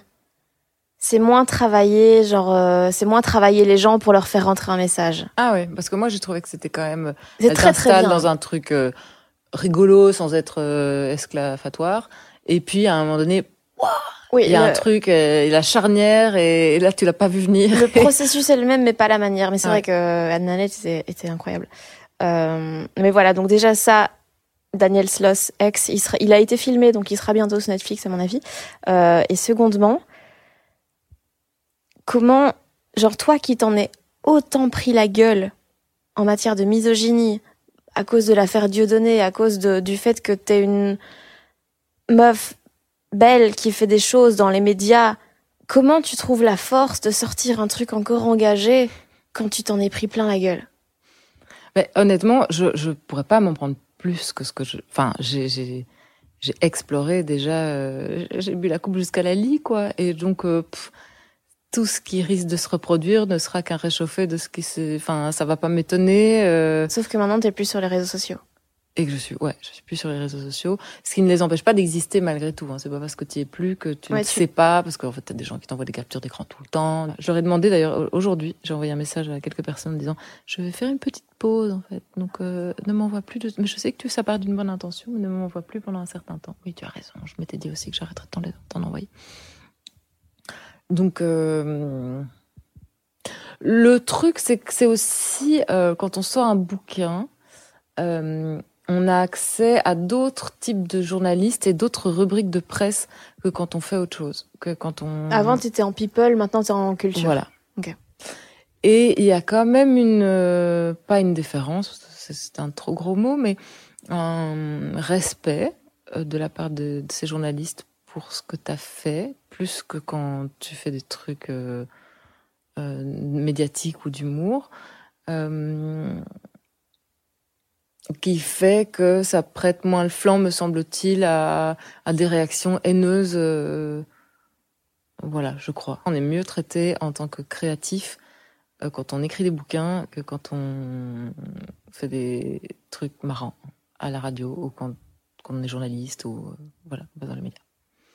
Quand, quand t'as, genre t'as surtout été connue pour les Myriam Leroy n'aime pas sur euh, Pure et euh, pourquoi t'as pris ce personnage de meuf hyper froide, euh, limite méchante pour les gens, euh, alors qu'on le sait, tu n'es qu'amour, Je Myriam. ne suis qu'amour. Euh, Non mais blague à part, t'es genre l'adjectif méchante, c'est probablement un des derniers qui me viendrait. C'était un rôle, quoi. Enfin, et pour moi, c'était euh, rigolo de jouer ce rôle. euh, C'était juste parce que c'était rigolo? Et qu'il y avait et, et avait moyen de dire des trucs entre les lignes que manifestement il y a que moi qui Classique. voilà il y a que moi qui les percevais hein mais euh, il y avait un ouais une manière de raconter enfin pour moi c'était une manière de raconter l'heure du temps euh, et de faire des farces et et de de d'exercer une mauvaise foi un peu jouissive euh, et puis de, de dire aux gens qu'ils pouvaient ne pas tous aimer la même chose. C'est un truc que je ferais plus du tout aujourd'hui parce que les, les, les hype mainstream m'agacent beaucoup moins aujourd'hui. Je sais pas pourquoi. Parce qu'avant tu critiquais Apple, machin, des trucs hyper. Oui, euh, c'est ça. c'est ça? Maintenant, je m'en fous. Je, je juge tellement beaucoup moins les gens qu'avant. Mais c'est pour moi, c'était un rôle, quoi. C'était euh, et d'ailleurs, c'était un rôle que je faisais un jour semaine et le reste de ma semaine, je faisais autre chose. euh, et euh, j'avais pas capté qu'en fait, tu pouvais être étiqueté. Euh, je pensais que c'était clair pour tout le monde que quand tu faisais euh, des trucs un peu énormes euh, dans une chronique radio, c'était évident que c'était de- c'est du pour rire. Et, et, et en fait, je, je- ça m'a suivi, mais pendant, encore aujourd'hui, quoi. Enfin, Et il y a encore des gens qui se réduisent à ça? Ouais, ouais, ouais, ouais. Ah oui, oui, non, mais c'était incroyable. Je suis euh, l'année dernière, comme tu le sais, je me suis retrouvée dans un festival qui s'appelle le Flyaway Festival, où je devais faire un, un- un article. Et euh, tout le monde est toujours très très saoul dans ce festival. Et il y a une bande de filles qui m'est tombée dessus un soir en disant On vous adore, Myriam Lavin, on vous adore, vous êtes notre idole, parce que vous aussi, vous êtes une méchante comme nous. Ah, ah, ah, je vais aller me jeter dans la mer, je pense, et me lester les pieds avec des parpaings. et je pense que rien de ces, de ces chroniques n'était méchant, tout était euh, dérisoire, quoi. Et euh, c'est des blagues sur... Euh, ouais, Lady Gaga, moi aussi, je peux faire la même chose. Je me fais un short en mimolette et, euh, et vous allez voir, je vais être la reine de la mode demain. Enfin, et alors, je vois pas en quoi faire ce genre de farce, ça te fait passer... C'est un méchant, mais méchant, méchant, déjà, à méchant. partir du moment où une meuf dit des choses un peu piquantes, les gens sont en feu. Ah oui, oui. Et ça, c'est un truc qui m'emmerde particulièrement pour le moment. Ah oui, d'ailleurs, on ne sait pas définir une humoriste femme. Enfin, je sais pas comment toi t'es définie parce que j'ai pas encore beaucoup lu, mais Sous Euh, Blanche euh, Gardin. Ah voilà, Sous Blanche Gardin. super, Ouais. génial, génial. Mais dès qu'une nana euh, fait autre chose que des blagues de, je sais pas, de d'idiote, c'est euh, euh, vitriol, piquante. Ah ouais, c'est affreux. Et non, enfin, je sais pas, non, c'est de l'esprit quoi. C'est fatigant au point que moi j'ai demandé à vérifier toutes les descriptions que les gens mettaient sur le site des spectacles où je jouais pour virer tous les trucs qui me dérangeaient du style ouais au vitriol ou alors l'humour au féminin. Ah, ça, ça me donne horreur. des hauts le cœur. Quelle horreur. Et Et tu vois que t'es devenue féministe. mais je me considère totalement comme féministe. Ah, Mais- parce qu'il y a quelques années tu me disais pas ça. Mais il y a quelques années, on n'en a jamais parlé. Il me semble que si. On n'en a jamais parlé, Ah. sûr. Non, je, eh, mais je me considère totalement comme féministe. C'est juste que je- j'en parle pas parce que j'ai pas j'ai pas assez de connaissances pour me permettre d'avoir des opinions qui valent la peine d'être partagées. Et C'est parfait. merci. Et non, j'ai- pas lu assez. J'ai pas. En fait, quelqu'un d'un peu érudit me dit que j'ai tort, je saurais pas lui prouver que j'ai raison. Et donc, je trouve que ça vaut pas la peine de se mettre dans des débats quand t'as pas les armes pour. Mais c'est juste, non, je me considère comme Ah, féministe, mais, seulement dans C'est le merveilleux. sens où... Écoute, tu Mais seras écoute- sauvée. Écoute, j'espère. Non, c'est juste que je fais mes trucs dans mon coin en essayant de laisser le genre hors de ça. Bah oui. Et, et juste, je, je, je, parle de ce dont j'ai envie de parler en essayant d'éviter tous les clichés, mais en n'ayant pas non plus peur de parler de. Je me dis pas non, euh, si je parle de cul, les gens vont dire ah encore une meuf qui parle du. Non, juste je fais les trucs comme j'ai envie de les faire et je m'en balèque parce que je pense que c'est ça qu'il faut faire et et à certains moments, par exemple pour le podcast, je me suis posé la question est-ce que je dois faire une espèce de parité? Et il se trouve que pour les six premiers épisodes, ça tombe parfaitement. À chaque fois, c'est en une alternance. Et puis en fait, je me suis rendu compte que j'avais beaucoup plus de meufs dans les épisodes suivants. Mhm. Puis je me suis dit, mais est-ce que du coup, je, je dois inviter plus de gars? Mais, mais Ah, non, j'adore quand cette question se pose, c'est que vraiment il y a quelque chose qui a réussi quoi. mais personne ne fait ça. Personne ne se dit, il y a pas assez de gars dans mon émission. ouais. Et du coup, je me suis dit, bah non, je vais juste aller là où les choses m'intéressent et je m'en bats les couilles de. Allez, enfin, si, si c'est des gens que j'invite, c'est parce que je trouve qu'elles ont un point, qu'elles ont, qu'elles ont un, des choses pertinentes à dire et c'est juste, j'ai vraiment mis le genre hors de tout. Et, et quand on écrit sur toi, parce qu'on va écrire de plus en plus sur toi manifestement, C'est Blanche Gardin. Parce que les, les, il y a une fille qui fait un humour un peu à froid. euh, en fait, les gens confondent trash et cash, déjà. ouais, ça, c'est Ça, c'est insupportable. Euh, et à partir du moment où tu dis les choses telles qu'elles sont, ou en essayant de faire des petites pirouettes quand même drôles, parce que sinon les gens râlent parce qu'ils sont payés pour un spectacle d'humour. c'est incroyable à quel point c'est réducteur. Ouais. Ah, et je commence à comprendre la fatigue. Et d'un côté, des fois, je, je me sens très mauvaise féministe quand quelqu'un m'appelle et me dit On cherchait une meuf. on cherchait une meuf. et pour l'instant, c'est m'arrivé deux fois, et les deux fois, j'ai dit oui. Bah oui. Parce que, parce que, je- parce que, oh, si ça se passait aujourd'hui, je sais pas si je dirais oui. Enfin, j'es- j'essaye de me convaincre que je sais pas si je dirais oui, mais je pense que oui parce que, parce que je vais passer en indépendante et que j'ai besoin d'argent.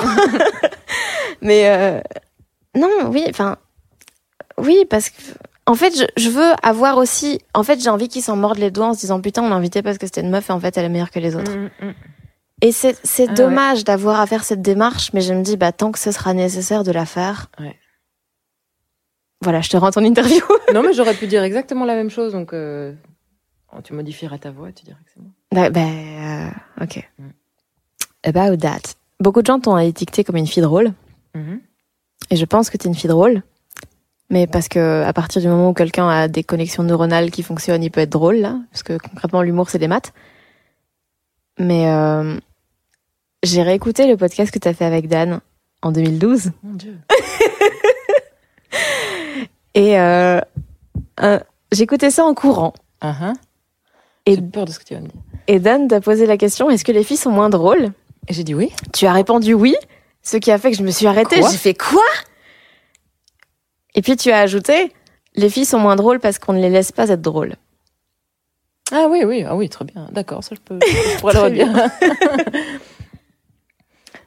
oui. Ah oui, je dois développer. Bah, Bah, oui, si, oui. si tu veux bien. Ah oui, bah, je, je sais pas quoi dire qui Mais, en n'enfoncerait fait- pas une porte ouverte que tu. Mais est-ce que que- est-ce que tu as l'impression que c'est toujours autant le cas qu'il y a 7 ans? Euh, ouais.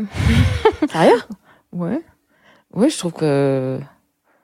Enfin, il suffit de voir les. les enfin, j'ai quelques amis humoristes que je suis sur Instagram.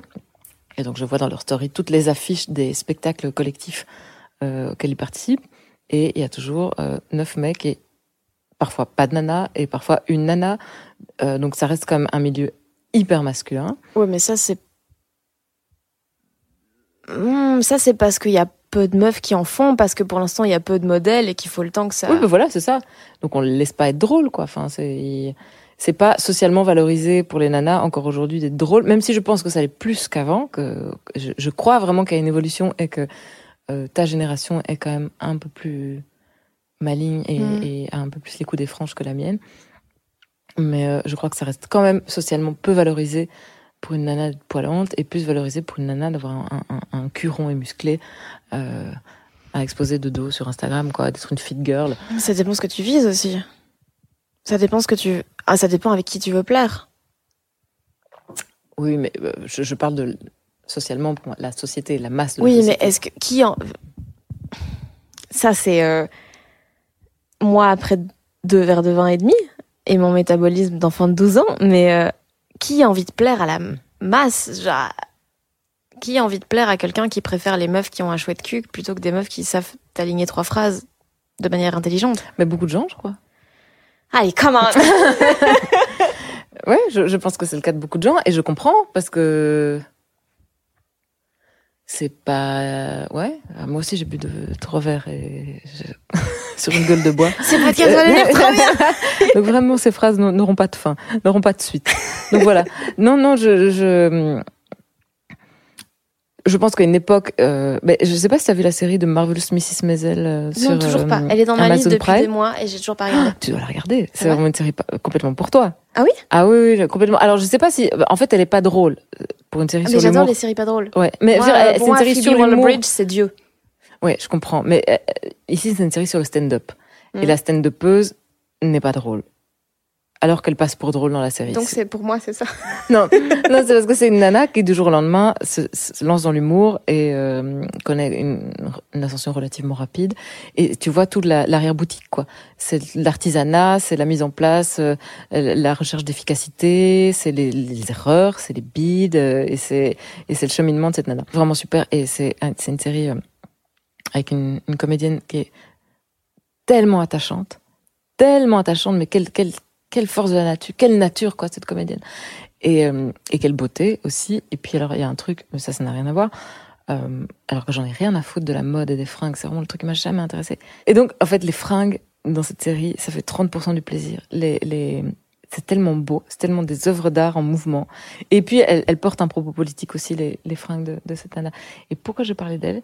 Ah oui, parce que à une époque, euh, être une nana et faire de l'humour, c'était euh, peu ou prou comme être prostituée quoi. Enfin euh, comme une prostituée qui a la syphilis. Parce que les prostituées Développe, s'il te plaît. bah c'est mais même euh, au, je pense que c'était encore au 19e siècle même les tu étais comédienne, tu étais considérée comme prostituée. Ou tu étais danseuse à l'Opéra de Paris, tu étais considérée comme prostituée. Quoi, la petite danseuse de Degas, elle est considérée comme une prostituée. C'était une sculpture dont on riait, quoi, dont on se moquait en disant putain la petite fille sale, dégoûtante, prostituée. Voilà.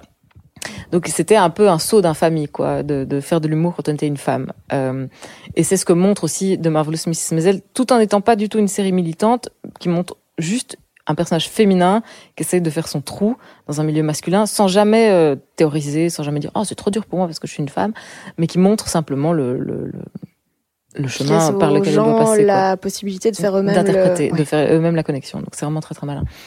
Donc ce n'est plus le cas aujourd'hui. euh, on te, enfin, tu montes sur scène au comedy club, on te dit pas euh, retourne à tes casseroles, espèce de, de fille euh, syphilitique euh, horrible. Mais je suis encore moins moins douée derrière les casseroles que sur scène, ce qui est très mauvais signe. mais euh, mais ça reste un truc euh, qui est pas euh, qui est ouais qui est, qui est pas un qui est pas un atout de séduction particulier euh, dans une dans des relations hétérosexuelles classiques Ouais, mais en même temps les hétéros vous faites chier. ouais bah oui putain et oh, j'aimerais bien être lesbienne mais euh, ça se hein? Ça se commande pas? Ça se travaille. mais euh, c'est ce que j'espère. Je lis énormément d'au- d'autrices lesbiennes en me disant un jour viendra peut-être. La foudre me tombera dessus et je j'aurai je- ouais mais non j'y suis toujours pas. Mais je ne désespère pas. Je donc voilà donc je crois que c'est quand même bon, il y a peu de rôles modèles féminins en humour. Et puis euh, on n'est pas à l'abri d'un retour en arrière hein, mais, euh, et puis de repartir vers l'avant. Mais euh, c'est pas parce qu'il y a 10 meufs en ce moment qui font parler d'elles que Non, c'est pas dans a- 5 ans il y en aura 100 000 hein, il y en aura Non, plus mais de 5 c'est juste que les meufs, euh, de plus en plus, ont un propos qui soit bien ou pas bien. Je sais qu'avec Blanche Gardin, par exemple, t'es pas toujours d'accord avec ce qu'elle dit, la façon dont elle exprime et tout. Et c'est un truc que j'ai vachement ressenti euh, aussi quand j'ai vu son dernier euh, Bonne Nuit Blanche. Il y a des moments où je me suis dit, ouf, Ouais, je suis je- pas du tout d'accord avec ce que tu dis, mais j'admirais tout de même la façon Ouais, ouais, dont elle l'avait tourné. Tu Ah, dis, putain, la construction qu'il a dû y avoir pour que t'arrives à me faire rire à cette blague avec laquelle je suis pas du tout d'accord. Et en fait, c'est juste que les meufs ont arrêté de, de se contenter de, de leur genre pour Ouais. faire des blagues ouais et commencent à essayer d'avoir vraiment un propos qui dépasse les genres. Et c'est ça qu'il était tellement temps de faire. Mhm. Et c'est quelque chose qui est assez difficile parce que déjà quand tu démarres, tu essayes de tu vas là où c'est efficace, là où tu es sûr que ça va fonctionner, donc tu fais des trucs de genre parce que parce que les gens vont toujours rire, un truc où tu racontes la Saint-Valentin, point de vue masculin, point de vue féminin et ça me donne envie de crever. Évidemment, tu vas aller à ça mais là vu que ça commence à évoluer, elle commence vraiment à avoir un, un- un propos qui peut se permettre d'être engagé, qui peut se permettre d'être construit. Et, euh, et donc, je, ouais, je pense que les rôles modèles vont beaucoup évoluer dans les prochains mois, parce que bah déjà parce que le stand-up francophone évolue beaucoup. Mhm. Et donc, euh, quand tu vois des... Par exemple, Kian, pour moi, en construction, Kian Kojandi est excellent en construction. Et dans la façon dont il se permet de, de prendre du tragique pour en faire du comique. Et quand tu vois ça et que t'es une meuf francophone, tu te dis, OK, je vais faire ça aussi. en Ouais. fait. Et, que- et puis, vu qu'il y y a du blanche, il y a... euh, Blanche Ouais. Ça va évoluer, il y en aura plus à un moment, mais vraiment... Il y a suis- Marina Rollman. pour Oh moi, putain, bien. Marina, oui, Marina, très mais bien. Si, si Marina Rollman existe, ça me va. Elle est parfaite. Elle est, elle est, parfaite. elle est incroyable, cette Elle est merveilleuse. Elle est Elle a une incroyable. intelligence, d'une vivacité d'esprit incroyable. Et ça doit être très douloureux d'être dans sa tête. Tu crois? Ah oui. Ah, je trouve qu'elle a l'air heureuse, vraiment. Non? Mais moi, je pense que tous les gens intelligents sont très malheureux, mais... euh, Bah oui, mais elle, justement, je trouve que ça a l'air hum, simple. Pourtant, tellement rapide et tellement simple. Oui, des gens comme Marina, qui est incroyable. Et oui, elle est... La pertinence passe avant la drôlerie. Ouais. Ce qui est très très rare en humour francophone. Tout en étant toujours drôle, malgré tout. Très, en très ne drôle. sacrifiant jamais rien. Très euh, très drôle. Euh, du coup, est-ce que tu penses qu'il faut euh, être un peu plouc, avoir un- été un peu maltraité pour faire de l'art intéressant? Oui, mais je crois que c'est très réducteur et très simpliste de, de voir les choses comme ça. Mais euh, en tout cas, c'est ce qu'on me dit. Mais je pense que si tu, enfin, personnellement, je trouve que si tu n'es pas malheureux, tu n'as pas de mérite. Mais euh... mais euh, Je sais que c'est un peu nul de dire ça, mais je, je crois que, que tu ne peux développer une sensibilité intéressante. euh. Non, je, je, en fait, je vais, je vais m'arrêter là. Mais Est-ce que tu as là- des contre-exemples qui te viennent en tête? Oui, Laurence Bibaume, euh, qui vient d'une famille très bourgeoise où euh, on l'a toujours laissé faire ce qu'elle voulait. Elle a été dans des écoles à pédagogie active très tôt. euh, on l'a laissé, on l'a, euh, il me semble qu'on l'a vraiment laissé être qui elle voulait être et que à ce niveau-là, il n'y a pas eu de de, de barrière particulière qu'elle a dû sauter quoi. Mais euh, mais pour moi, cette meuf a une forme de génie quoi, euh, naturel, instinctif et euh, elle- a du génie quoi. Vraiment pour moi et pour plein de gens. Dis, je dis pour moi comme si j'étais la seule à avoir- l'avoir découvert alors que tout le monde le sait. D'ailleurs, dans le public, chaque soir, tu es seule. non mais il y a des humoristes géniaux qui euh, qui travaillent beaucoup quoi. Et elle en fait c'est j'ai l'impression que plus elle travaille, plus ça étouffe son génie quoi. C'est vrai elle, elle- le premier jet qui sort d'elle, c'est tu dis putain incroyable quoi cette meuf, ah, quelle nature quoi. Et à partir du moment où elle essaie de formaliser euh, j'ai l'impression que ça perd un peu de, de, de son génie, de son étincelle complètement dingue qu'elle est qu'elle est quasi seule au monde à avoir quoi.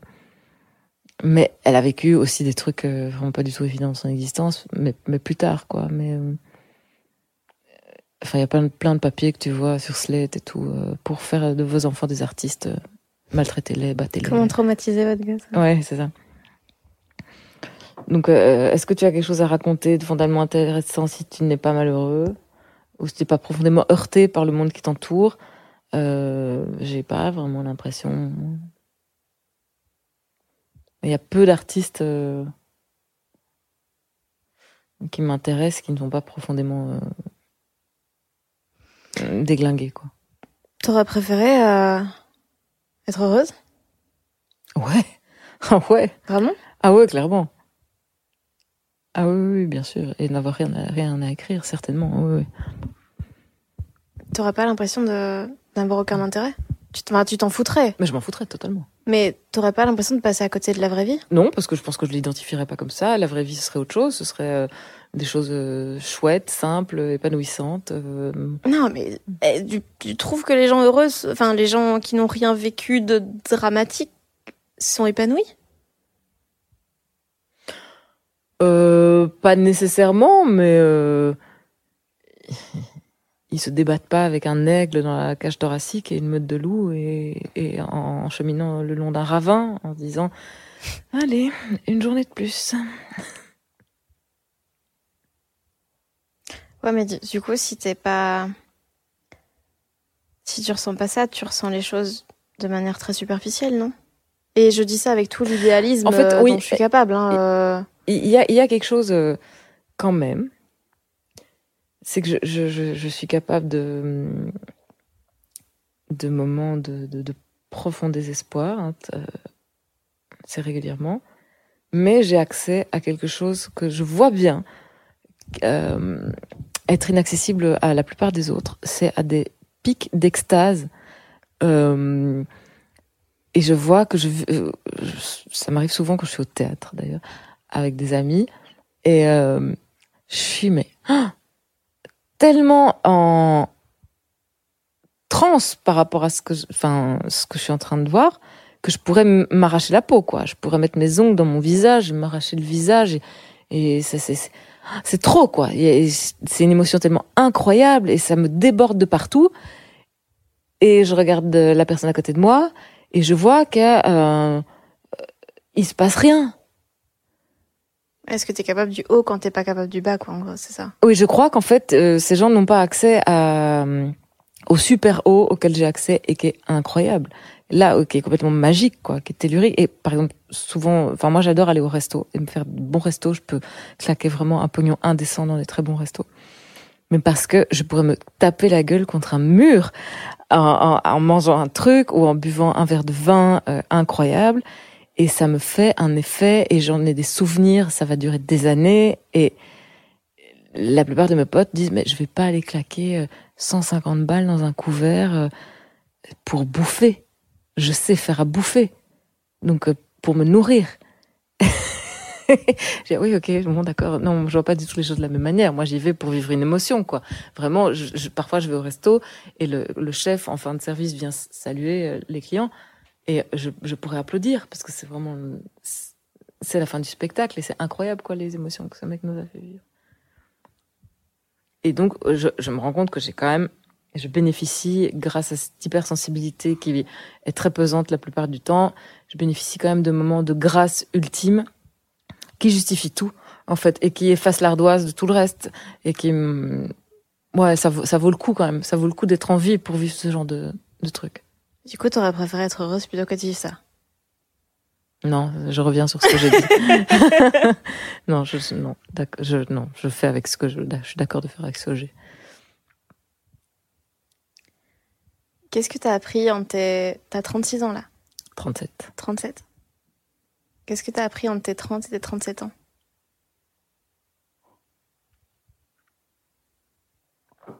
Écoute, franchement, je, je n'en ai aucune idée. Qu'est-ce que j'ai appris?